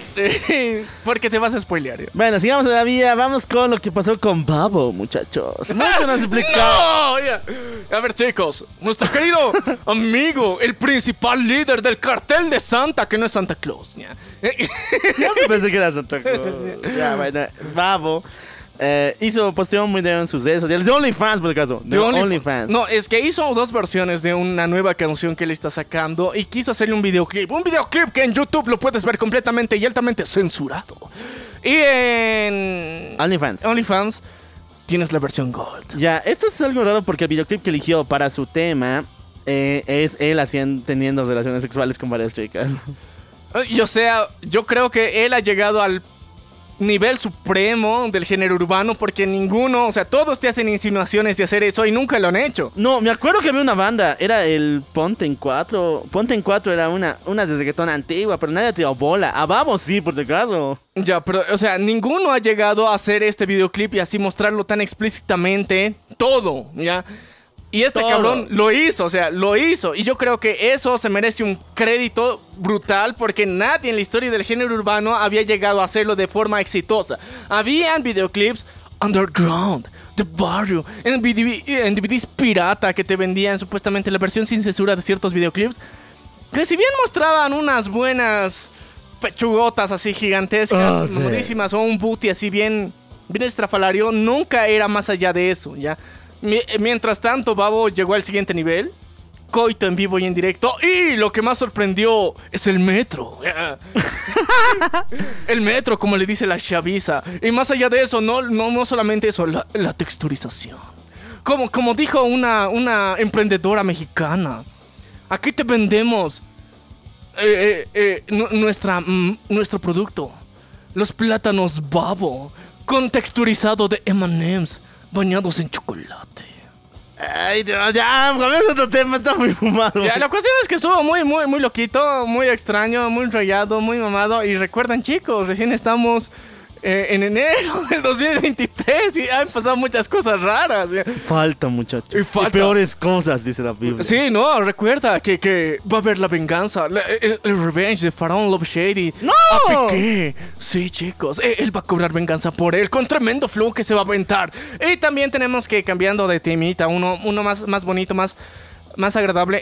En los Critic Choice Awards, eh, nuestro querido Brendan Fraser. Fraser. Ganó al fin una estatuilla de mejor actuación y fue una de las cosas más gloriosas, más épicas, más bonitas, más bien hechas que hemos visto durante mucho ese tiempo en The Wall, La Ballena. Fue eh, la última película que realizó y que ahorita tiene un chingo, un culo, un genial montón de premios, así que si tú puedes verla, disfrútala y tráete un pañuelo gigantesco para secar tus lagrimitas, chicos. Porque es una película altamente conmovedora que te va a llegar hasta los tétanos y de alguna forma te ayuda a repensar y sobre todo si eres un gamer de los que hablábamos antes, te va a mostrar la luz, te va a mostrar el amor. Y es una buena recomendación que tenemos para, para que tú la puedas disfrutar eh, desde tu casita si la ves en... Ya saben, ya saben, lo- lo- los, los viejos métodos para encontrar estas películas si es que no están en ninguna plataforma, porque que recuerda no está en ninguna plataforma todavía estrenado, pero sí chicos, tienes que ver esta increíble película. Y por último y para cerrar con estas mierdas eh, polémicas que salieron, pues eh, te cuento algo muy, muy, muy, bonito que pasó en Twitter. Sí, chicos. A En ver, a ver. A ver. Una cosplayer, una modelo de cosplay, eh, que tiene obviamente su gran cuenta de OnlyFans y que siempre recibe aportes de la gente, decidió lanzarse al éxito y hacer algo que ella iba a aumentar su ego. O sea, muchísimo. Quería, quería alimentarse de, del ego supremo para ella misma. Así que decidió postear nuestra querida amiga, eh, ¿cómo sería? Amon Rat. A ver, déjame leerlo. Amon Rat, eh, el username. I'm alright. Eh, es una cuenta verificada directamente en Twitter. Ella dec- decidió publicar una foto en donde así lanzó una encuesta. Era de una foto de ellas, dos fotos de ella, donde consultaba al público que le sigue, yo o una PlayStation 5, en una encuesta.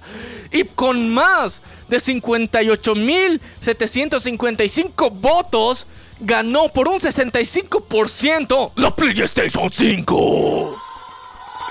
Todos los hombres del mundo estamos felices al saber que, el, bueno, los Sims no han superado a, a, la- a los gamers, muchachos. Los Sims no van a superar nunca a los, a los No, gamers. una PlayStation. Vale, o sea, es más importante que una woman que quiere vender su contenido de OnlyFans. Bueno, yo creo que va en ese pedo también, ¿no? O sea, Sí, o sea, mi play antes de OnlyFans. Mi play antes de OnlyFans. Sí, sí, y está brutal porque, o sea, esta, eh, eh, esta encuesta era literalmente para aumentar mucho el ego de, de, de esta muchacha. Y estás de... Técnicamente es muy válido, pero aquí ganó. La Play. La Play 5, chicos. La Play 5 es superior a cualquiera de estas cuentas cochinotas ricolinas que hay en internet.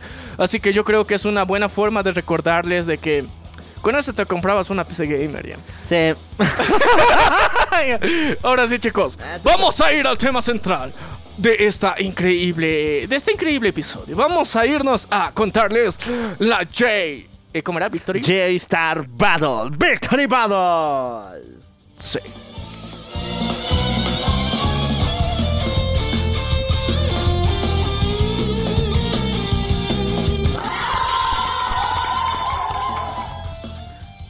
Muchachones, lastimosamente en esta entrega de este crossover, ay, Tan brutal, tan Este- extraño, ya. A ver, primeramente, J-Star Battle es un videojuego que está para PS3 y para PS Vita. La Shonen Jump hace una unión de todas sus franquicias en un videojuego donde se sacan putazos uno sobre otro.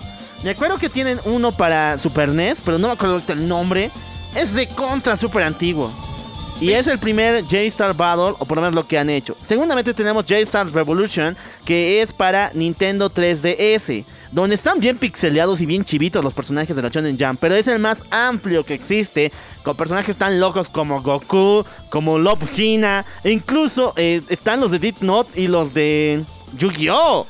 Yu-Gi-Oh, güey, peleas lanzando cartas, ¿o qué pedo? Sí, chicos. Y si quieres que te contemos ese increíble juegazo tan raro y extraño, pues nos dejas un bonito comentario pidiendo eso. O en nuestro servidor de Discord en comentarios en donde encuentres. Bueno, pero, pero el día de hoy no vamos a hablar de eso. No, no, no, me tardaría horas porque es gigantesco. Lo que vamos a hablar el día de hoy es de J-Star Battle para PS3.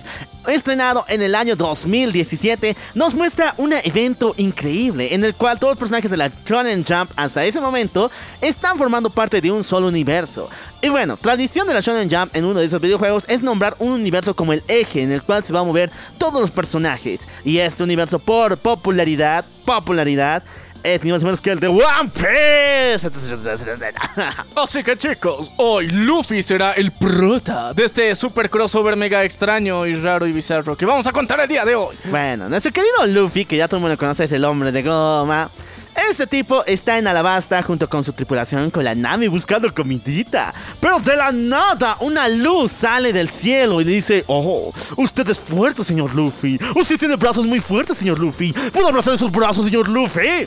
Y dice: Oh, me encanta ese muchacho. Lo voy a pedir que se una al torneo de la Shannon Jump. Eh... O sea, eh, el casting para entrar a, a- a la batalla de la Shining Jump es No, un abrazo, un beso. No, o sea, no es un No, eso era figurativo. O sea, una luz sale de la nada y te dice: Tú, tú vas a participar en el torneo de la Shonen Jump, nada más. Ah, ah, ya. yo, yo pensaba que así en el casting debe. Oiga, joven, venga, abráceme, denme un besito.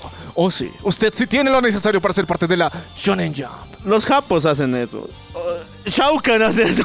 Shao de Mortal Kombat. Sigamos todavía porque nuestro querido Luffy está buscando una tripulación para el barco. Está buscando una tripulación para el torneo del Shonen Jump.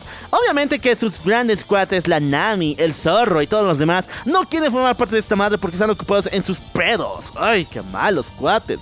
Tienes cuates así, ¿para qué quieres enemigos? Pero siempre está la familia, güey. La familia. Tu hermano, ese cuate que te va a salvar en todo aprieto, que no te va a robar los terrenos, ha llegado. Y junto con Luffy tenemos la, el ingreso de un gran personaje traído desde tus, desde tus más grandes lágrimas porque has soñado y has llorado por él. Portas the Ace. Sí, chicos, porque algo muy importante tienen que recordar ustedes. Pero nada es más fuerte que la familia. Es lo que dijo el Ace. Pero lo importante es que, bueno, es un crossover, o sea, dos personajes de One Piece. Yo he pagado para ver a todos los personajes de los Shonen Jam, ¿o no? Sí, ¿qué putas está pasando aquí? Ah, pero entonces el Luffy y el Ace se encaminan en un pequeño barco hacia el horizonte para encontrar la torre del maestro Karin, ese gatito tierno que conocemos en Dragon Ball. Pero en medio de este viaje se encuentra con un barco muy desarreglado, completamente destruido, que fue bombardeado hace un momento. Y cuando van a ayudarle se encuentran con ni más ni menos que mi corazón me late, me voy a mojar, me voy a mojar, ¡Sella de Pegaso! ¡Se- ¡Sella! El caballero de Pegaso está ahí. Se, Sella, muchachos. El maldito está aquí y le da la putiza de la vida a Luffy, güey. Luffy se madreó a Seiya. No, Sella se a Luffy. Los dos se madrearon. Las dos se mandeados, pero yo sé que Seiya ganó. Bueno, de todas formas, eh, por fin tenemos un personaje de la Shonen Jump. Seiya se une al grupo de Luffy porque señala que él también es parte de los elegidos para el torneo que está formando esa voz que le están hablando. Así que todos nos vamos en camino hacia la torre del maestro Karin. Un detalle que hay que analizar aquí es que cuando te encuentras con un personaje y te une, eh, te unes con él en el equipo, tu barco sufre unas cuantas modificaciones. Tienes que buscar ciertos elementos en el juego que van a hacer que tu barco esté en construcción, güey. Sí, chicos, así que cada vez que te unas a alguien van a, ¿cómo decir?, añadirse gadgets de ese universo al tuyo para continuar tu viaje. Exactamente, y bueno. El Luffy, el Seiya y el Ace están en el barquito, están navegando, entonces ven que algo vuela a Match 20, güey. A Match 20 en el aire, huevón. En el aire. Y lo que pasa es ni más ni menos que nos encontramos con un personaje muy, muy diabólico. Un héroe, pero al mismo tiempo un villano. El rey de los asesinos, Kuro Sensei. ¿Qué? Kuro Sensei. Ya, los que han visto eh, Assassination Classroom conocen a este güey. Es un asesino maestro. Es sobre- el pulpo supremo. Es el pulpo. No, es una armadura. El güey está dentro. Sí, yo sé, pero es, es Smiley. Ya, bueno, sí es el pulpo supremo. Este güey es el maestro de los asesinos. Es el culpable de que la luna tenga forma de cuarta creciente. En ese mundo la luna no es redonda. Y lo importante es de que es un super asesino dentro de una armadura diabólica que tiene superpoderes de todas partes en forma de pulpo. Y así es como Sella, el Luffy y el Ace tienen que madreárselo para mostrarle que son chingones. Y mamadísimos y mejores que un asesino. Pero algo en el alma de, de Seiya está diciendo... ¡Ayúdame Jesús! Sí, porque el medio de Kuro Sensei se duplica en tres, huevón, en tres. A ver, en los juegos de la Shonen Jump, en este juego, tienes que formar parejas de dos, con dos asaltas y un tercer personaje se normativo, se usa para tener el apoyo. Un tercer personaje se usa como apoyo que te ayuda de vez en cuando en algunos golpes. Y Kuro Sensei está dividido en tres, güey. No solo hay que vencer a uno, hay que vencer a tres. Pero como hay tres personajes listos para vencérselo, se arman los chingadazos. Los putazos, muchachos. Y obviamente que tenemos los power-ups. El que más me encanta en esta saga de historia es ni más ni menos que la armadura de Sagitario. Sí, chicos, porque Seiya saca de la nada un cuadradito mágico que le pone una armadura y con una flecha chingona mamadísima le da caza al pulpo asesino. Sí, muchachos, me encanta que respetaran las super transformaciones. Goku también las tiene. Algunos personajes no, como Ace. Naruto tiene un chingón de ellas. El Naturro, viejo. El ni, ni, ni, ni qué decir de Goku. Prácticamente cada movimiento se le cambia el pelo en este juego. Pero Seiya, con la armadura de Pegaso, es lo mejor y lo más cabrón que de modo historia. ¡Qué rico! Sigamos todavía porque el barquito está navegando. Una vez de vencido a Kuro Sensei, él nos dice que tenemos que navegar hacia una academia en especial que es para cazadores. Una academia de cazadores. ¿Cuál es esa? Ah, pero no cazadores cualquiera. ¡Cazadores de personas! ¿Qué? ¿Qué? Cazadores de personas, muchachos, porque vamos a ir al mundo de Hunter x Hunter. El Hunter x Hunter es una serie donde nos muestran que existen cazadores que empiezan a cazar a criminales por todo lugar, cobrando recompensas y cobrando en diferentes lugares. Incluso tienen que ir a una academia para eso. Y ahí se encuentran con ni más ni menos que un supervillano, de los más horribles y más diabólicos, llamado Hisoka. Ay, babosa, me asustas. El Joker es un universo de la Shonen Jump. Super gay. Super gay. Mega gay. Giga gay. Diga que este cabrón te quiere cochar. Sí, lo peor es que tiene unas fantasías bien raras con el prota y el prota tiene nueve años. Ay no, ay no, ay no, ya pinches japos. Continuemos para que esto siga siendo visible. Pero obviamente el Luffy, el Seiya y el Ace no van a dejar esto aquí. Toma putazos, pinche gordo. y, y- y cuando lo ven, le dicen. Prepárate, la puta que te reparió. Y se lo putean entre los tres. Obviamente al vencer a Hisoka, Hisoka dije, wow, ustedes son muy poderosos. Yo me voy a unir a ustedes, pero como ayudante nomás, como apoyo nomás. Pero ellos sospechan en su mente diciendo. Ese güey es puto. Ese güey es puto, sigamos todavía. Luffy está navegando tranquilamente y se encuentra con ni más ni menos que Toriko. A ver, yo sé que no han visto esto porque si bien ha tenido doblaje latino, no es muy popular aquí. En Japón es un boom, o sea, Toriko es Goku en pocas palabras en Japón. Es infancia, fragancia o como le digan. Porque Toriko es un cazador de ingredientes vivos. Ese cuate caza todo lo que se le venga encima: mamuts, serpientes, hidras, pegasos, dragones. Y se los prepara después para comer. Es, Master Chef. es Masterchef cazador con supermúsculos, mamado. Que Gordon Ramsay ni que Chos Cuatros. Este cabrón se lo va a chingar todo.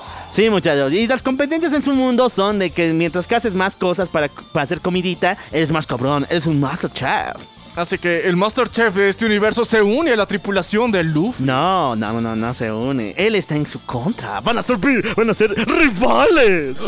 No, no lo puedo creer. Es muy pegriloso, muy pegriloso. Obviamente que esos músculos mamados no son por nada. Y van a ser rivales porque Toriko también tiene un grupo que después nos va a revelar. Una vez que Luffy llega a la torre del maestro Karin, conoce a nuestro querido gatito, justiciero de los ojos saltones y completamente cerraditos. El maestro Karin aparece, este gato que ya estábamos extrañando hace tiempo. El maestro Karin han llegado al fin a su torre y... ¿La misión se ha completado? No, porque ahora señala de que la voz misteriosa que salió del cielo les dijo que formaran equipos. Y ahora tenemos un equipo de tres integrantes, el Luffy, el Seiya y el Ace. Pero de la nada empieza a soñar, empieza a sonar esos temas bicheros de Argentina, güey. Esos temas bien oscuros y dark para la chaviza. Y ahí vienen ni más ni menos desde Argentina, desde la aldea ubicada entre las villas, el Naturro. El Naturro está aquí, viejo, el Naturro. El Naturro, sí, con su sueño de ser el presidente. de Argentina. Sí, El Naturro, güey. El Hokage. desde la villa escondida entre la hoja. Sí, muchachos. El Naturro está aquí ya ha formado un equipazo porque entre ellos se encuentra Gon. El prota de Hunter x Hunter. Este niño de 9 añitos solamente tiene un superpoder que es su Final Up, donde este güey se vuelve mamado y con el cabello gigantesco, casi de un metro en la tierra. Es Marge Simpson, pero con esteroides. ¿Qué? ¡Oh, por Dios! ¡No! ¡Se va a chingar a todos! Y obviamente tenemos a nuestro querido Yuyo de Yuyo Hakusho, el detective espiritual. ¡Oh, por Dios! Él te saca a todos los demonios de dentro. A balazo espiritual, porque este güey tiene el poder que cuando forma sus manos como pistolitas, así como si estuviéramos jugando, güey, van, van con los deditos, le salen balas de verdad, son balas espirituales. ¡No, no! Está buenardo. Ahora sí, viene el equipo de los glotones, los que han venido a tragarse el mundo. Te dije que Toriko es un chef y obviamente buscó a la primera, a la creme de la creme. ¡Oh, por Dios! Al referido a Gourmet. ¿Y quiénes son los más glotones en la Shonen Jump? Ni más ni menos que su gran compa de su mismo universo, el Zebra. El cual es un maldito zombie que lanza rayos por la boca al estilo de Majin Buu matando cualquier cosa que se mueva. Solo existe para comer, para tragar.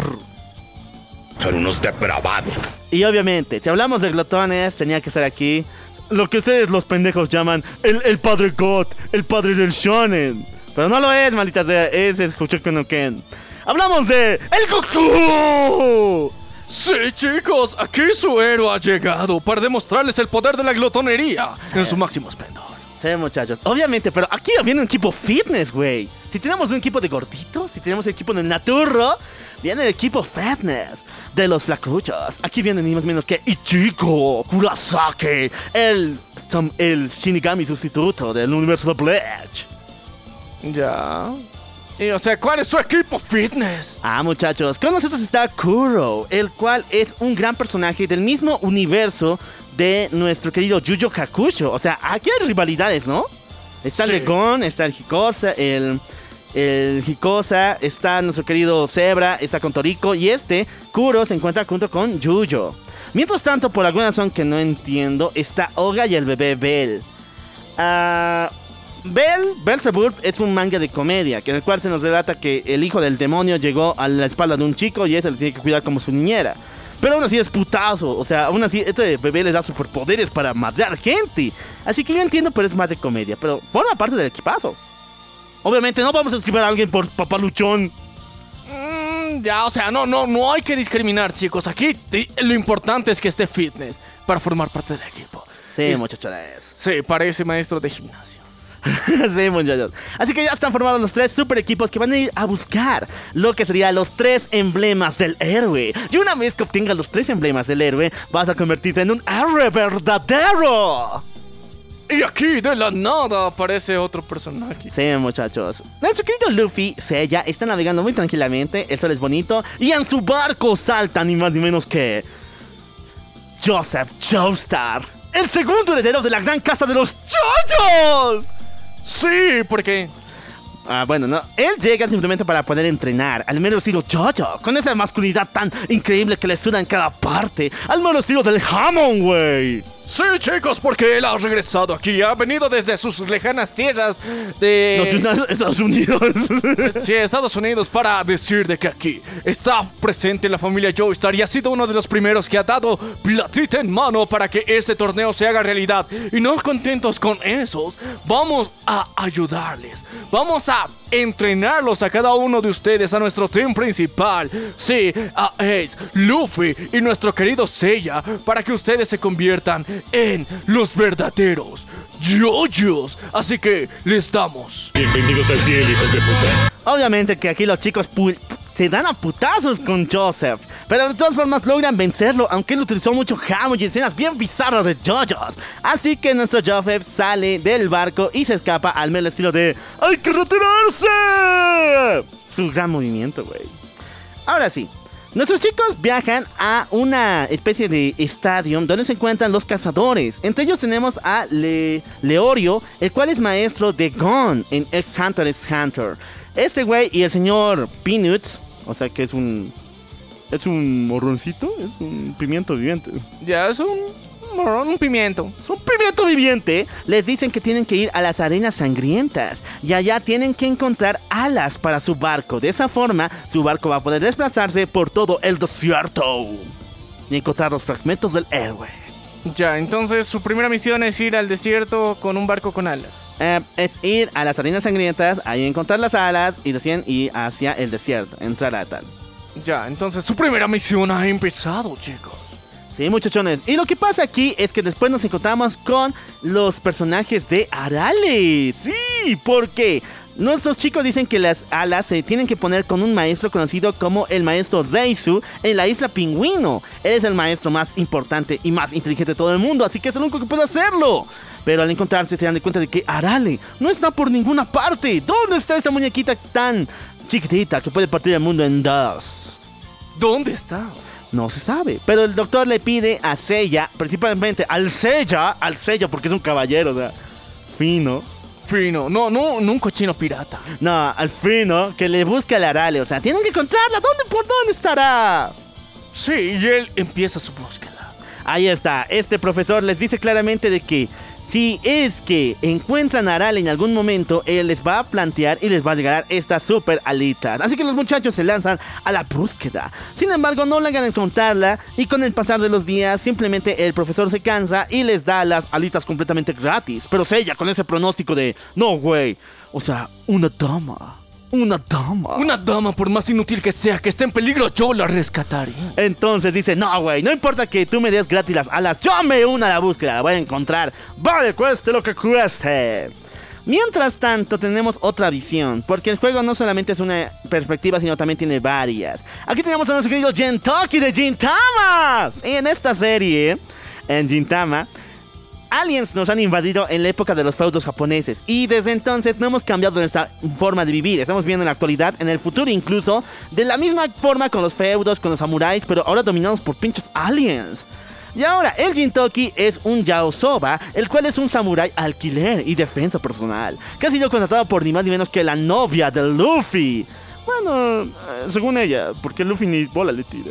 ¡Boa Hancock! Sí, eh, toda mamalona le dice, oh, bienvenido, baby. No, no, no, no, no. La boa le trata como al perro al pobre Jintoki. Bienvenido, baby. Te voy a dar unos putazos bien ricos. Sí, porque en su corazón sos el Luffy. El Luffy nomás, güey. Sí. Y tú, pinche. ¿Cómo se diría? Pinche exiliado de tu tierra, estás llegando aquí al barco supremo para qué? Para rendirle pleitesía a mi marido. Sí, sí, sí, eso, eso. Ellos están con problemas porque su barco está teniendo muchos problemas para navegar y tienen que encontrarse con el Luffy lo más rápido posible. Pero en este momento son interceptados por otro miembro de la familia Joestar. Hablamos de nuestro querido Jonathan Joestar, prota de los Joyos, primera parte, Phantom of Blood. Eh, sí. Joe, Joestar. Jojo, Jojo, como dicen los cuates. Sí, Jojo está ahí presente y dice, oh, un caballero necesita una, una- ah, este caballero necesita una damisela y toda damisela necesita que un caballero la ayude. Ay, no, algo parecido. Les dice que quiere putearse a, Jinto a Kintoki para probar cuán fuerte es realmente. Y Kintoki junto con Boa Hancock le dan la putiza de su vida. Y les decir, no, güey, eso duele mucho. Los yoyos han fracasado por segunda vez. Oh, por Dios, qué raro, algo está cambiando en el multiverso. ¿Cómo los yoyos están fracasando? No sé, creo que el, el que hizo el videojuego oye a los yoyos.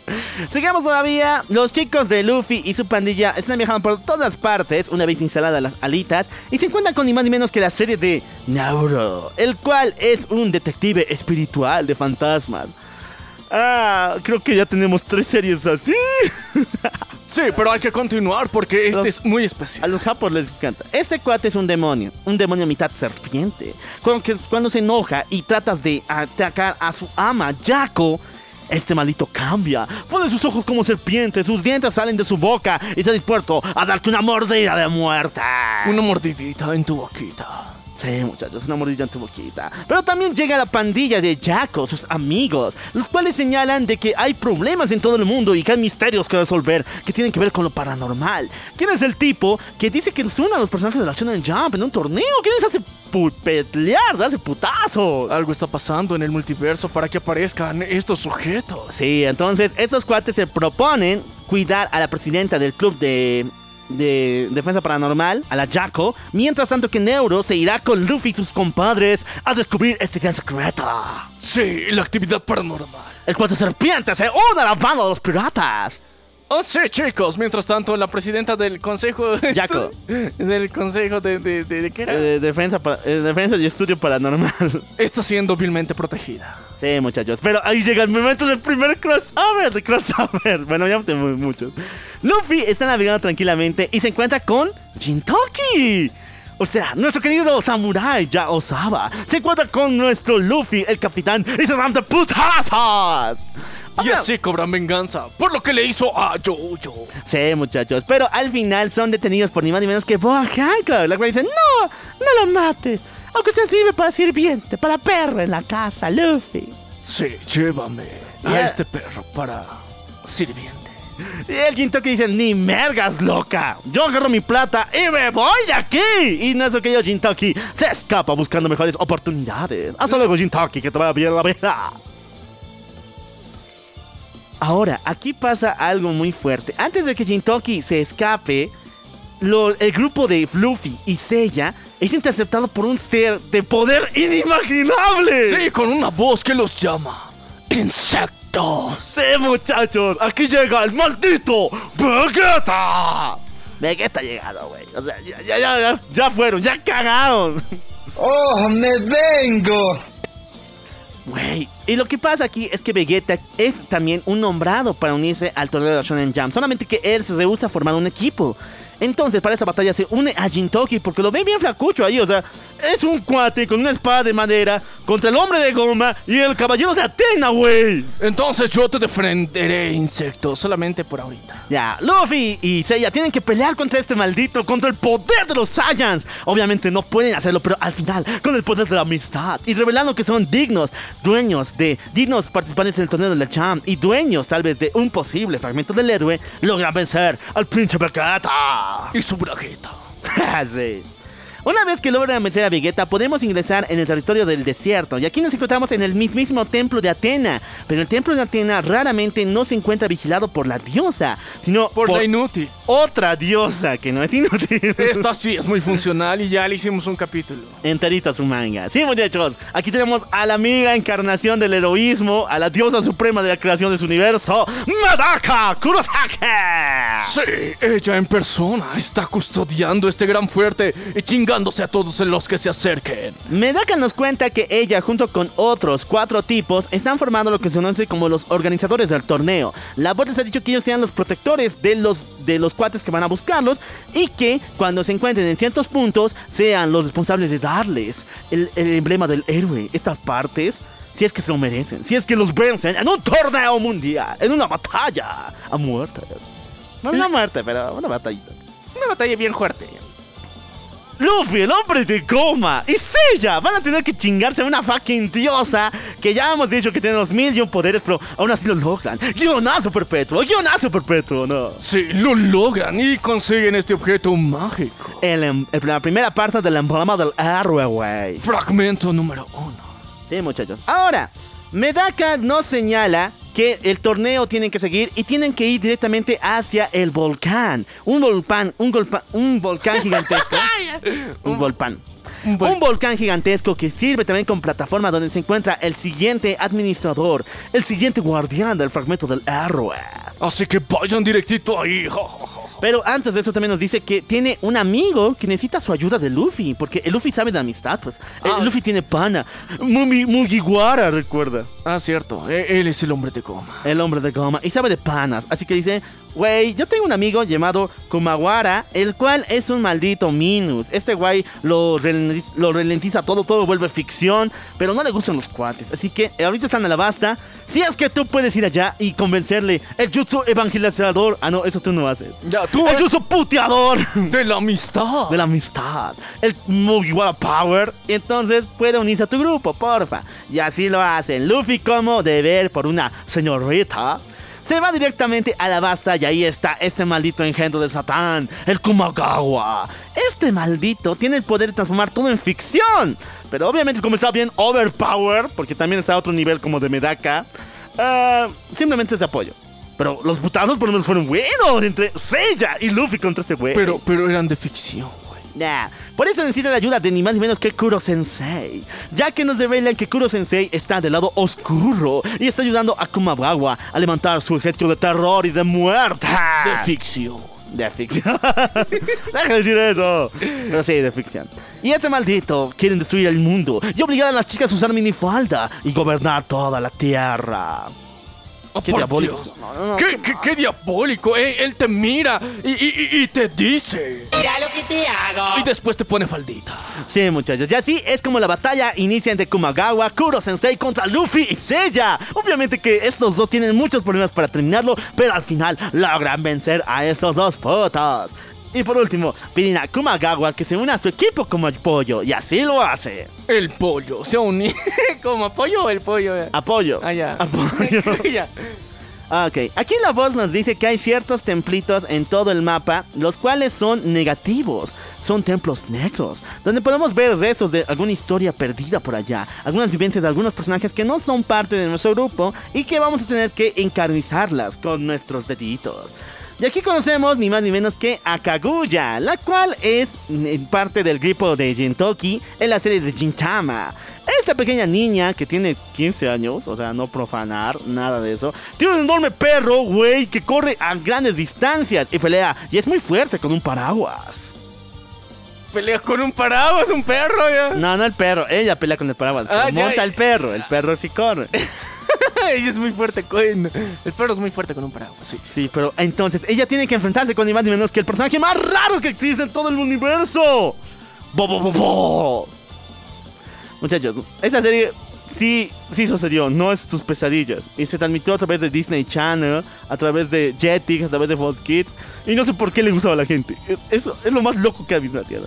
Bobo es un cuate afro de cabello rubio que está con una estrellita que él sí es Bobo. La estrellita que la acompaña viviente es el prota. El cuate rubio es solamente como su robot o como su, Su guardián, su perra. Y el detalle es que su guardián utiliza una forma única de luchar. Porque no pelea con los putazos que tiene, no pelea con los musculazos que se carga. Él pelea con el vello nasal de su nariz. Porque el negro sabe. Eh, sí, chicos. El poder del vello nasal ha sido, no sé, formidablemente utilizado por este carnal a un nivel tan extraño en que tus mocos te dan putazos. Sí, sus mocos. Bueno, ya, lo importante es que una vez que vimos esa vivencia súper extraña en los templos raros que te he contado, Luffy por fin llega con el maestro Karin y le dice, wey, gatito, gatito, ya tengo mi emblema del héroe. No, pero Luffy, así te faltan todavía dos piezas, todavía falta mucho camino que recorrer.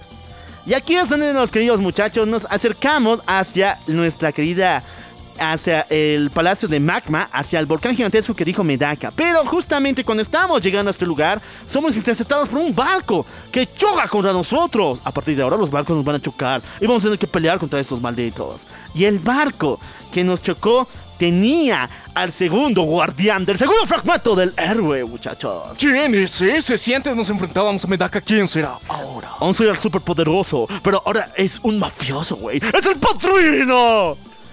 No, neta, es el padrino. Neta, se lo juro. Muchachos, hablamos de Reborn y Suna Volcona. Estos malditos en su universo, y de hecho, o sea, esto es raro. Después les voy a contar. Pero en su universo, ellos son una familia de mafiosos. En este universo, los mafiosos tienen superpoderes, tienen super magia que hace que obviamente cumplan su legado familiar. El pedo es de que Suna necesita unirse a Reborn por medio de una bala. Reborn le dispara una bala en la cabeza y este cual enciende sus poderes de fuego por todas partes. Y es sumamente poderoso este güey del Suna. con el poder de las balas. Sí, el poder de las balas. Te van a dar power-ups a punta de balazo. O sea, bien. Bien tercermundista, ¿no? Mafiosos, balas. Sí, bien tercermundistas porque aquí el barrio gana. El gana, muchachos. Y lo que pasa aquí es que Reborn, el bebecito que es nuestro encargado, El bebecito bebelín patrinazo. patrinazo, ¡mua! nos dice que él es el guardián y les va a dar el segunda, la segunda parte del eh, la segunda parte del amuleto del héroe. Sin, sin pelear nada. El Ah. detalle es que le dicen que están en deuda. Y las deudas se pagan en este mundo. ¿O no? Sí, se pagan. Y caro. Bueno, muchachos, seguimos todavía. Vamos con otro recuerdo que no le pertenece a Luffy con uno de los templos extraños. De aquí se ve que los segundos en llegar al templo de Atena por el primer fragmento del héroe son ni más ni menos que el grupo de Ichigo. Ichigo, Yu y el querido Oga y el bebé Be- Bell. Pero, ni más ni menos que Medaka no está sola en ese encuentro. Porque encontró a alguien que estaba vagando por ahí, lleno de venganza. Y que han querido putearse al maldito Luffy, cochena.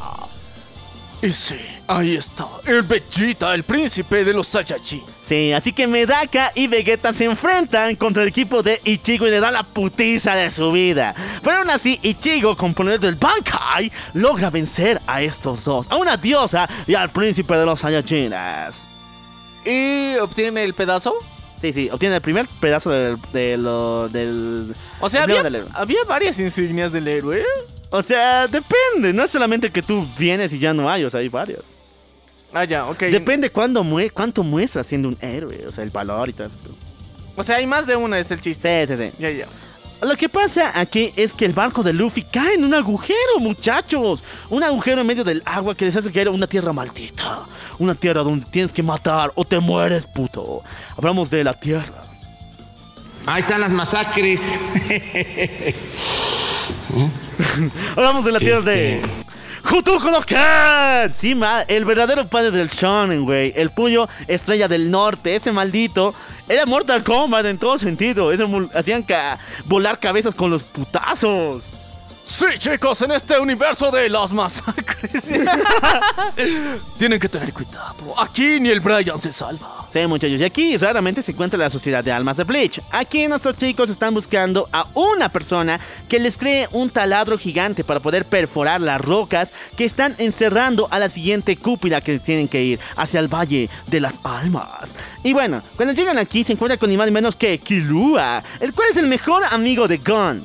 Ese niño, niño, de unos 10 años, es un maldito enfermo. Le gusta matar, tiene poder de electricidad, usa juguetes para torturarte, güey. Te mata con un yoyo. ¡Un pinche yoyo!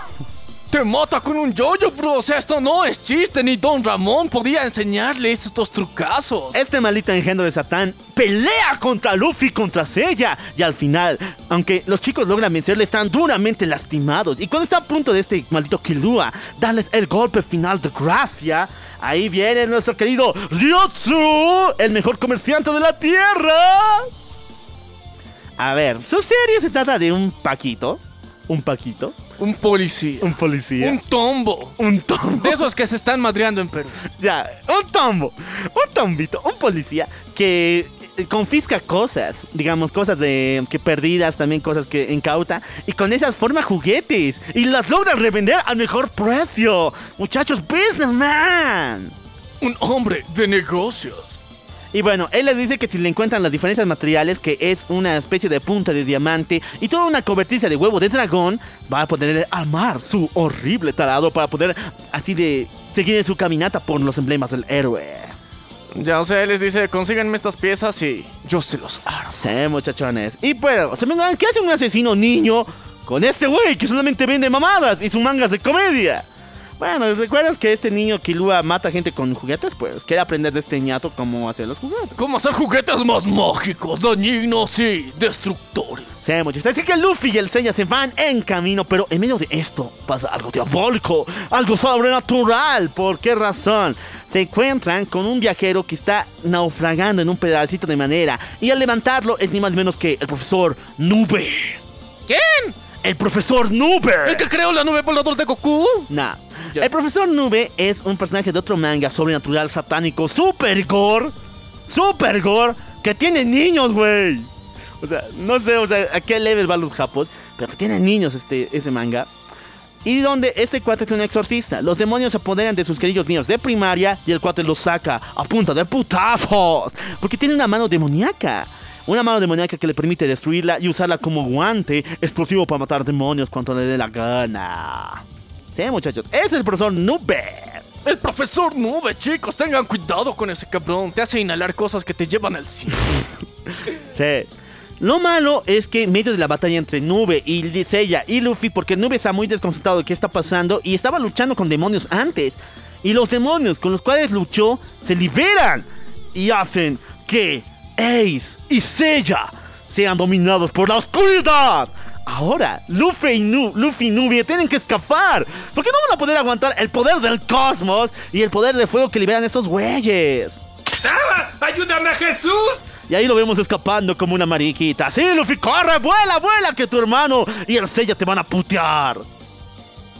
Sí, muchachos, así es. Y junto con Nube tienen que armar un nuevo equipazo, el cual tiene que seguir y vencer a, eh, a Ace y a Seiya. Tienen que salvarlos, güey. Tienen que salvarlos. Tienen que volver por ellos. Sí, muchachos. Así que lo que hace primeramente nuestro querido Luffy, una vez que consigue el taladro, porque viene a pedirle de vuelta al Ryotsu, su taladrito, lo tiene, atraviesa unas montañas en la magma y se encuentra con ni más ni menos que su pana, el Usopp. El Usopp, güey, es su atallero sorpresa. El dios King que le llaman muchos. Es un maldito con la nariz de Pinocho. Ese cabrón está listo para darle una manita. Sí, muchachos. Él le da un le da un cañón a Luffy al su barco para que pueda bombardear cuantas veces él desee y de esa forma escapar de Seiya y de Ace que le está persiguiendo. Pero obviamente Luffy dice, oye hermano, ¿y qué tal si tú te unes a nosotros? O sea, somos la banda del Nube y el Luffy ahora. El cual dice, no chicos, prefiero vivir. Prefiero vivir. Yo quiero vivir, les doy armas si quieren, pero no. No voy a continuar con su viaje. Les deseo suerte y paz mental. Eso. Y una vez que Luffy no tiene más que huir de Seiya y de Ace con sus antiguos panas, se logra meter de vuelta al agujero del cual había salido. Ese agujero horrible que te llevaba a la misión de las masacres. Al mundo de Hochoku no Ken. ¿Por qué? ¿Cómo? No había forma de escapar, güey. O sea, estaban persiguiéndolos y entonces él tiene que ingresar sí o sí hacia este lugar. Ya. Lo que pasa aquí es que nos encontramos con ni más ni menos que el universo de Kenshin. Seishiro Kenshin, o también conocido en latino como ¡El Samurai X, güey! ¡El Samurai X! O sea, el Lord Shonen, maldita sea, estos sí son dioses de la destrucción. ¿Esto es real? Dijo eso. ¿Esto es real? Sí, muchas Bueno, pero sí, es real. no encontramos al, a nuestro querido Kenshin. O sea, está por ahí. Pero solamente está su esposa y sus dos estudiantes. Está la Kaoru y está nuestro querido eh, Ryosuke. Y eh, ahora, lo que pasa aquí es que una vez que nos encontramos con ellos, tienen la fórmula de cómo volver a Seiya. Yaís buenos una vez más. Ellos tienen magia muy antigua. Muy antigua. Y así lo hacen muchachos. Es una batalla formidable, donde Seiya y Ace se transforman en una especie de ente negro sobrenatural, funcionado con toda la maldad. Tanto Kaoru como Sosuke, Luffy y Nube se unen para salvar a sus panas. Sí, porque ha llegado el Doctor Manhattan. El Doctor Manhattan de la Shonen Jump. Moreno, moreno. Oscuro. Oscuro, muchachos. Azul oscuro. Y llevando toda la maldad detrás de él. Pero una vez que lo vencen, se liberan estos dos entes. Tanto Seiya como ese se separan y vuelven a la normalidad. Se vuelven a unir al grupo de nuestro querido eh, Luffy. ¡No pueden matar a un hindú! Sí, chicos, porque ellos practicaban tantas artes budistas que se pudieron separar y volver a la materia normal y volver a ser el team. Pero, muchachos, esta maldita cosa no solamente era de dos, estaba formada de tres, porque también anteriormente había absorbido este malvado engendro a un samurái legendario, padre del shonen, antiguazo, antiguazo, de los primeros y adaptación del cómic de Banalizado de Momotaro. Con ustedes. Momotaro como tal, sí, el samurái durazno, este legendario de samurái legendario en los Shonen Jam, donde este cuate mataba personas como si no hubiera un mañana, el carnicero humano por excelencia.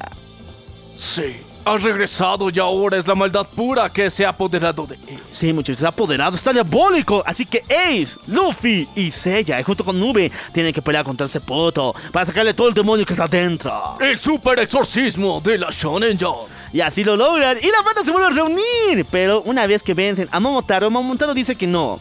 No quiero unirme a, a Devil, a Noobs. Yo, padre del shonen. Yo, elevado. Ustedes, mamadas. Ustedes son mamadas. Yo, leyenda. Ustedes noobs.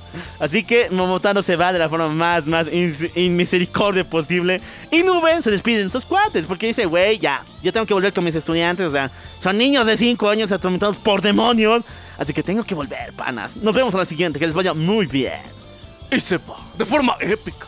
Hay otra historia, esta la conocemos entre comentarios, donde nos señala que el maestro Roshi, el maestro Roshi, ese maldito vejete que tiene su isla en medio de todo el mundo de One Piece, llamado la Hame House, está empezando a buscar chicas por todas partes. Y la primera que salvamos de sus garras de maldito vejete es nuestra querida Ichinose de la serie de Nisekai. Sí, o sea, Tan lejos esta mamada que no solamente une a cómics de leyenda, mangas de leyenda o de comedia, sino también a los de la roman eh, a los de la el rom-com, a las comedias románticas. Sí, chicos, porque este maldito, maldito, maldito, maldito vejete había secuestrado a esta hermosa waifu. Pinche maestro Roshi. Marrano. Una vez que salvamos a, Chi, a Chinose, ella nos señala que vivió una historia muy rara porque lo que, con, lo que vivió fue que el maestro Roshi encontraba con otro grupo. Este maestro Roshi se encontró ni más ni menos que con el grupo de eh, Toriko. Y al recordar esos pasos, nos encontramos un personaje súper raro. Súper raro. Muy, muy raro. Hablamos de Lucky Man, el hombre más suertudo de la Tierra. ¿Ya hablamos de él creo que antes? Creo que sí, ¿no? Referencias, pero no completo, eh. Ya, Lucky Man viene de un manga donde este güey le cayó un rayo. Primero, tenía un teléfono. Este maldito cuando buscando señal, un rayo se le cayó y el teléfono se le inyectó a la cabeza. El teléfono no lo mató, sino lo volvió en una especie de duendecillo con sus poderes mágicos que pueden romper todas las clases de dimensiones, pueden hacer todo realidad. Y con él puede hacer que la suerte esté de su lado. Mientras más suerte tenga, este güey es más fuerte. Y si no tiene suerte, pues se murió este maldita. Gracias al poder de la telefonía móvil. Obviamente, que vienen los putazos. Toriko y su grupo se quieren putear al público de Lucky Man, porque él no les está dejando pasar por buscar para buscar los emblemas del héroe. Así que los forzudos, los lotones, van contra el querido Lucky Man. ¿Y qué crees? se lo Eh, chingan. Pierde.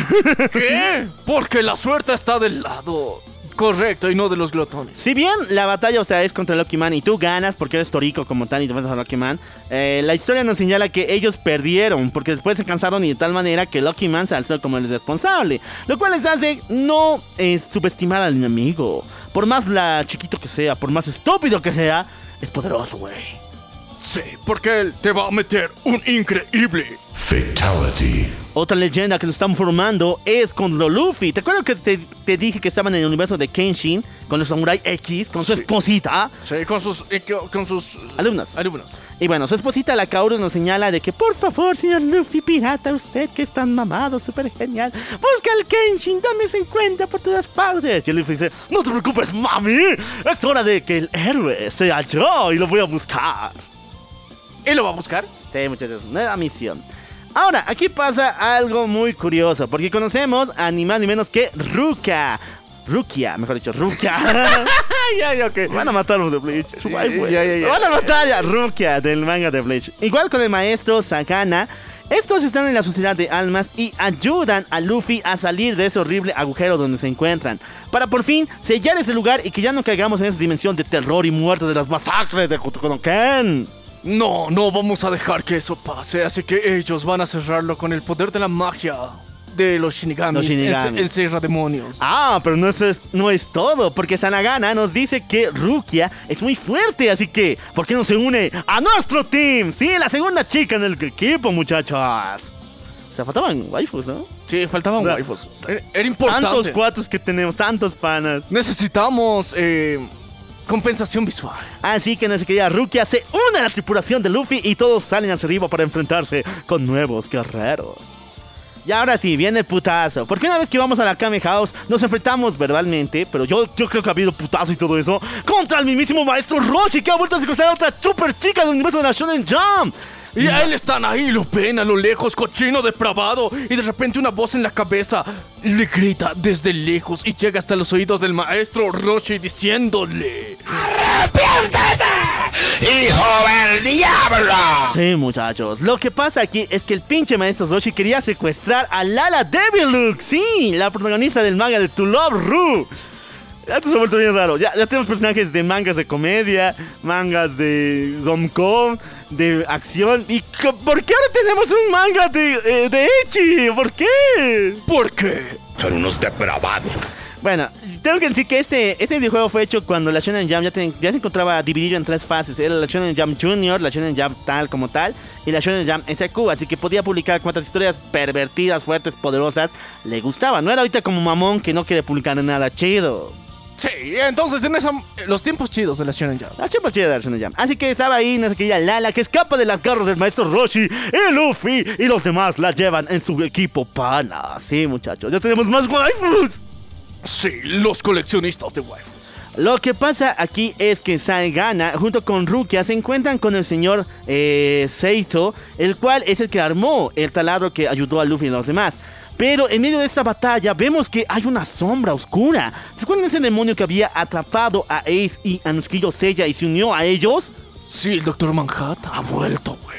Y nos revelan que estos son los fantasmas del pasado de la Shonen Jump.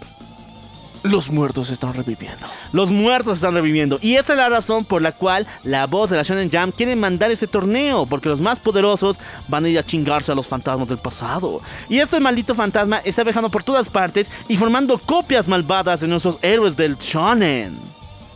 Sí, porque ellos quieren matar y no pagar regalías. Aquí se nos pone un arco de relleno, pero relleno para. Porque conocemos a nuestra querida Nagisa, Irina, mamacita, de la Shonen de Assassination Classroom. Estos malditos, esta es una escuela de asesinos, disque entre comillas, más me parece una escuela de ages, de emos, pero que nos dicen que tienen que comer carne de mamut, tienen que comer carne de mamut. Ya. Porque dice que eso les da alegría, le- les, les- les hace más feliz la vida. Entonces ellos tienen que viajar en el tiempo para encontrar mamuts. Nada, le piden a Luffy que busque mamuts, porque en esa isla hay un bucle temporal que hace que las criaturas antiguas aparezcan. Y justamente unos pasitos allá, muchachos, encontramos mamuts. Y el Luffy con el cañón, obviamente que es hora de bombardear mamuts. Sí, viva la extinción, perras. Ok, llegó el momento de saltar las deudas. ¿Te acuerdas? Las deudas se pagan El- el en esto. padrino. El padrino. El padrino, muchacho. Ha vuelto. Reborn encuentra a Luffy en la mismísima casa de los, de los Bongola, esta asociación de mafiosos de Suna. Y ahora dice, güeyes, les he dado el amuleto del héroe porque confiaba en ustedes, porque sé que ustedes son fuertes. Pero ahora yo quiero demostrar cuán poderosos son. Y así es como estos dos, todo el equipo de Luffy se enfrenta a Suna en una batalla increíble. Este maldito que es fuego puro se está chingando a ella ya a Luffy. Pero ellos como son panas, o sea, el muy gara, muy Power, güey. Ahí es cuando se unen y logran vencer a Suna que está solito. O sea, también dos entre uno. Dos contra uno medio complicado, pero sí, se lo chingan al mafioso. Sí, muchachos. Y así es como nuestro querido Suna y Zebon le dicen, ya bueno chicos, han comprobado que están en onda, son cool, así que... Son les fuertes. dejo. Les dejo el amuleto. Una vez que nuestro querido Luffy vuelve con la torre del maestro Karin después de tantas aventuras que tiene, tiene el maestro Karin dice que tiene que contar el último amuleto del héroe, porque eran tres partes, con ni más ni menos que una tierra increíble, con montañas y la Patagonia. ¡La villa oculta entre villas! ¡La tierra del Natorra! Sí, chicos, donde la cumbia villera suena en cada esquina, donde te sirves l- los fernets bien altos. Sí, muchachos, pero Luffy se, se, se congela, o sea, se pierde en el mapa y no llega a la villa del Naturro, llega a la villa de la arena y ahí se pelea con ni más menos que Gara. De la arena. Sí, muchachos, la batalla increíble con el pinche Gara con la arena que te lanza, güey, súper fenomenal. Pero al final cuando Luffy lo logra vencer, dice, pana, ¿por qué no tú dices a mí? Y el Gara dice, no, yo debo cuidar a mi país. Soy, soy patriota. Ah, ok, pero por lo menos el Gara le dice dónde está la ruta correcta para ir a la villa de Villas, Argentina. Al- a la villa de Conoja. La, de la los vía Kiloratos. escondida entre la hoja. Sí, la villa escondida entre las hojas. Pero cuando llegan aquí, no está el Naturo, güey. No está la Sakura, no está el Kakashi, no está nadie. Sino está el Saiki. El Psyche. El maldito Saiki había mandado a toda la villa oculta entre las hojas a dormir. Todo el mundo está durmiendo porque este cuate tiene poderes men- mentales, telepáticos perpetuos. Es muy poderoso y él es el guardián de la última parte del amuleto del héroe. Así que Luffy y Seiya tienen que darse de putazos contra ese desgraciado en una avenida, en una villa que ni siquiera les importa, que no es suya. Y aún así la destruyen entre putazos. ¿Qué me dices de destruir una ciudad que no te pertenece, no? Sí, e- eso suena muy americano. americano. Y bueno, de esta forma, este les dice que tienen que viajar hacia una corriente ascendente que les va a llevar al Coliseo de la Shonen Jump. ¡Por fin! Seiya y Luffy tienen las tres partes del amuleto del héroe, pero ahora tienen que participar en el pinche torneo. Aquí conocemos a los, a los eh, estudiantes del maestro Nube. Ellos son Tamamo, Iraki y nuestra querida Kimi. Estos tres y estas niñas que tienen raramente rasgos de mujeres adultas aunque tengan 12 años, japos, Japos. japos, eh, señalan que estaban aquí y se perdieron por culpa de la carne de mamut, porque ellos también comen mamut. Eso me va a pensar, puta, en la Shonen Jump todos comen mamut o qué pedo. No, es que te dan superpoderes sexuales. La misión secundaria. Cazamos cuatro mamuts por ellos y les damos las carnecitas para que se vuelvan con el maestro Nube. Pero ahora sí llegó el momento decisivo, muchachos. ¿Por qué? Antes del torneo de la Shonen Jump, nuestra querida esencia, el dios de la Shonen Jump, dice que es hora de eliminar a los fantasmas del pasado.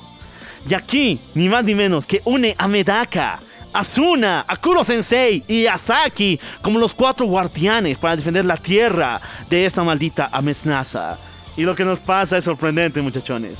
La voz señala que los fantasmas del pasado son luchadores que hace en la antigüedad eran muy poderosos, pero que hoy en día se hayan muertos. Y este maldito engendro de los fantasmas del pasado los ha reencarnado con cuerpos nuevos. En resumen, un etotense, muchachos. Sí, ya saben que viene con la maldad que se presenta contra estos cuatro super increíbles superestrellas. Se enfrentan ni más ni menos que Madara, Uchiha y Heisen del universo de Bleach. Estos dos malditos son los villanos a vencer en el universo de la Shonen Jump. Se unen juntos y quieren chingarse y madrearse absolutamente todo. Quieren destruirlo todo. ¿Por qué? Porque no les quieren pagar regalías.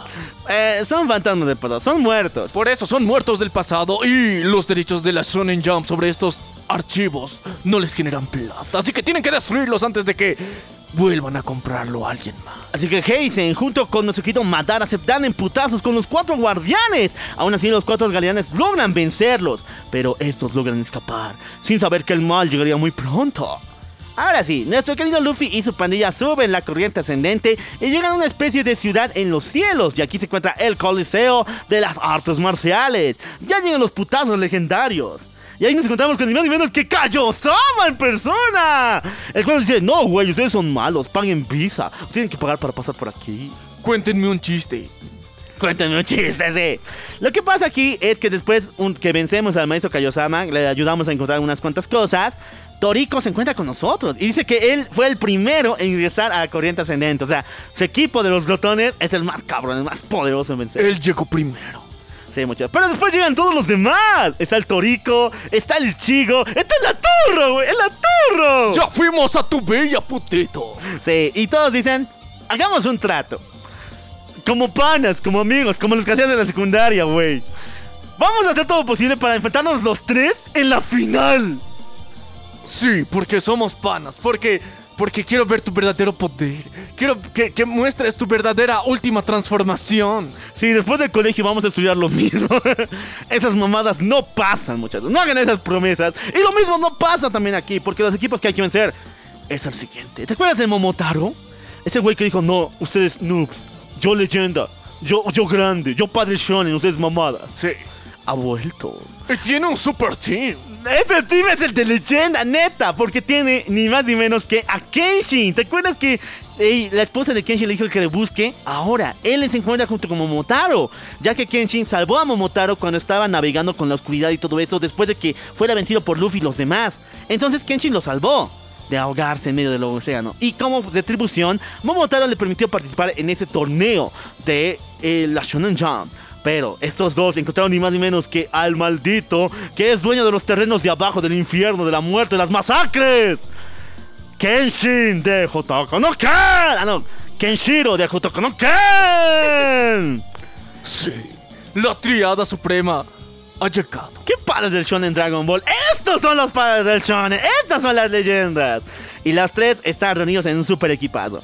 Lo malo es que obviamente la batalla que tienen contra Luffy y los demás es muy poderosa. O sea, es demasiado que hace temblar la tierra. Y créanme, si no tienen de- si tienen un sexto dedo, les va a ayudar mucho porque es feo de pelear contra esos malditos. Y, y- y tu mando va a vibrar, va a vibrar tanto que te lo puedes meter hasta ahí. Ahora, el encuentro donde tenemos es justamente en las arenas de hierro de Hotoku no Ken, un lugar maldito donde el escenario es cambiante. Te ponen una alarma en la cual, de terminado un cierto tiempo, la tierra ya no puedes caminar en la, en la base, sino esta se de electricidad y pierdes vida. Y salen púas por todas partes, así que es demasiado difícil pelear con esos malditos, con los padres del shonen. Pero aún así, Luffy y Seiya dicen, no, güey, nosotros también buena onda somos, ¿no? Nuestros mangas populares son. Nuestros mangas, tenemos el apoyo del fandom ahorita. Sí, a, muchachos. ustedes ya se murieron su fandom. Entonces así lo hacen. Y de esta forma mo- logran vencer a los padres del shonen. Momotaro dice, ah, mamadas no ser, yo respetar. Adiós, panas. Adiós, viejitos. La chaviza. Ahora sí, viene lo más guaso. Nos revelan, ni más ni menos, que el chico ha perdido. ¿Qué? El chico ha perdido. Por eso te he dicho que las promesas que haces cuando eh, es- vamos a ser los últimos en la final, vamos a graduarnos y vamos a estudiar lo mismo, son mamadas o no? Sí, son mamadas. Porque Chico perdió. ¿Contra quién? Contra cualquier mamada. Ah, contra este super equipazo. Porque de la tierra del Naturro viene su mayor enemigo o su mayor amorcito. Sasuke fucking Uchiha ha llegado a matar. El emo supremo. El emo supremo. Y ahora, junto con él, tenemos un personaje muy pero muy mamado. Mamadísimo, ultra mamado. Sus músculos tienen sus propios músculos. Sí, Toguro, este maldito es el antagonista de Hunter x Hunter. Pero este maldito tiene tumor sobre tumor. Los músculos le crecen como una especie de babosa gigante. Y el Sasuke lo está manipulando mentalmente con el Sharingan para que sea su perra. Y de esa forma logra chingarse a Luffy. Se chingó a Luffy. Al hombre de coma. No, no se lo chingó, o sea, quiere chingárselo. Y por eso es la batalla. Y así es como Sasuke y Toguro se enfrentan a Luffy y Seiya. La batalla es increíble, o sea, el cuate puede liberar el Susano. Hasta tal nivel está este maldito en 2017, imagínate, que ya tenía tanto poder. Pero aún así, el hombre de coma y el cosmos no son cosas para. eh, no son cosas para tomarla de ligero, ¿no? Sí, el poder del cosmos, el poder de un pinche caballo con alas se chingan al Susano. Y así es como vencen al Sasuke y dicen: La venganza nunca es buena, la. Y el Naturo se lo lleva. Venimos de parte de Itachi, perro. Ah, sí. Y tengo Itachi de mi lado. Y el Naturo se lo lleva, como toda perrita. Ah, ven, Sasuke, vámonos. Te voy a hacer escuchar esa bichita. Le voy a poner nene malo en la rocola. ok. Ok, lo que pasa después es una batalla contra los últimos que quedan. El último equipazo. El último equipazo, chicos, ya hemos llegado hasta la final. Este gran torneo que ha durado tanto. Un increíble viaje por diferentes universos, cada uno más loco y enrevesado que el otro. Han pasado una y otra vez para llegar a este punto máximo de la historia. Cada uno de los destinos están entrelazados y sí, la Shonen Jump quiere destruir absolutamente todo el pasado, quiere ganar los derechos para poder continuar lucrando con ellos y eliminar esos personajes que ya no les sirven. Y aquí sus nuevos personajes, los populares, los que les gusta la chapiza, han regresado ahorita para poder hacer de las suyas. Y al fin, así, cobrar el trono supremo de ser los bestos shonen, pero no los primigenios. Sí, este es el momento decisivo, la pelea. Sí, muchachos, ahora sí. La batalla final. Toriko. Nuestro querido Zebra. Que es nombre, qué nombre más estúpido. Y Goku.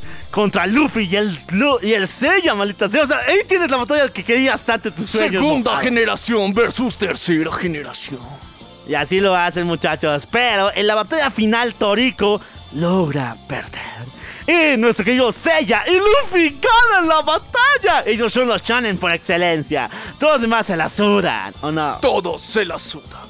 Bueno, lo que pasa aquí es algo muy fuerte. ¿Por qué razón? La voz que todo ese momento nos ha reunido, nos ha dicho qué tenemos que hacer y nos ha llevado al torneo, nos dice que simplemente organizó el torneo para encontrar al campeón, al verdadero héroe entre todos, que pueda vencer a esos malditos fantasmas del pasado.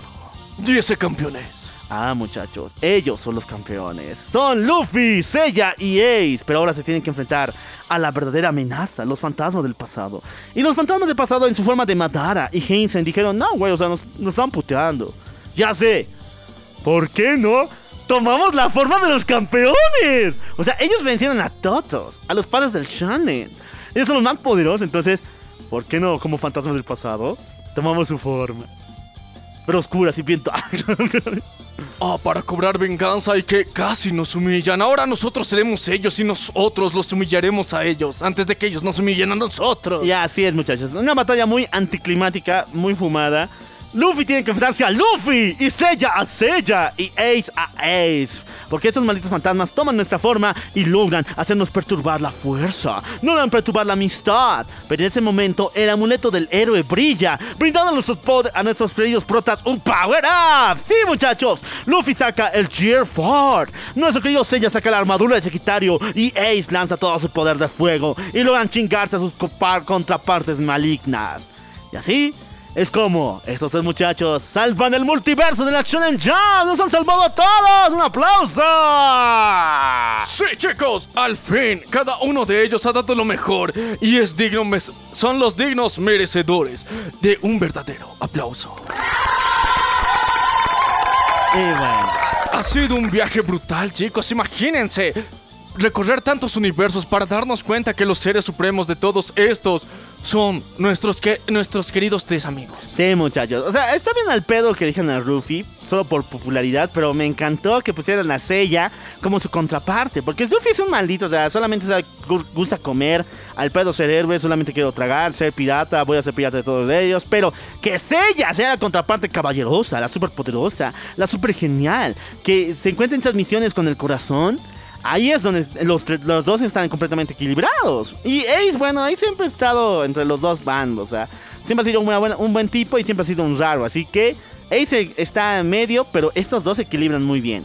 Y bueno, como cada uno de nuestros capítulos, queremos agradecer a los que el anterior episodio compartieron nuestro querido episodio en sus redes sociales y nos etiquetaron. Así que si tú quieres aparecer en estos saludos, no te olvides compartir este episodio y etiquetarnos en cualquiera de las redes sociales que tengamos para que sepamos que estás compartiendo tú. Así que un saludo especial a Mandis Bukowski, a Jerel López, a Marco C, a Mr. Sex, barra Iván, también a Solar Stone, a Wolfbringer, a Mauri Ugu y también a Diego Fernando Mora, también a Bateando Mendo. Sus usernames son muy raros, pero sí, muchas gracias también a Iván Sánchez, a Florentino Galindo, a nuestro querido crack 665. Sí, no es satánico todavía este carnal. Y cada uno de ellos nos ha ayudado a compartir cada uno de estos increíbles y brutales episodios en sus redes sociales. Así que sí, un saludo muy especial para todos ellos. Y queremos recordarles algo muy importante que tú también puedes compartir cada uno de nuestros episodios di- directamente en cualquiera de tus redes sociales. Y lo más importante es que invites a más amigos y... Y traía la puta de tu hermana. Y bueno, yo soy el loco Alf. Y yo soy Maniac. Y esto fue. La venganza del troll. Nos vemos a la próxima.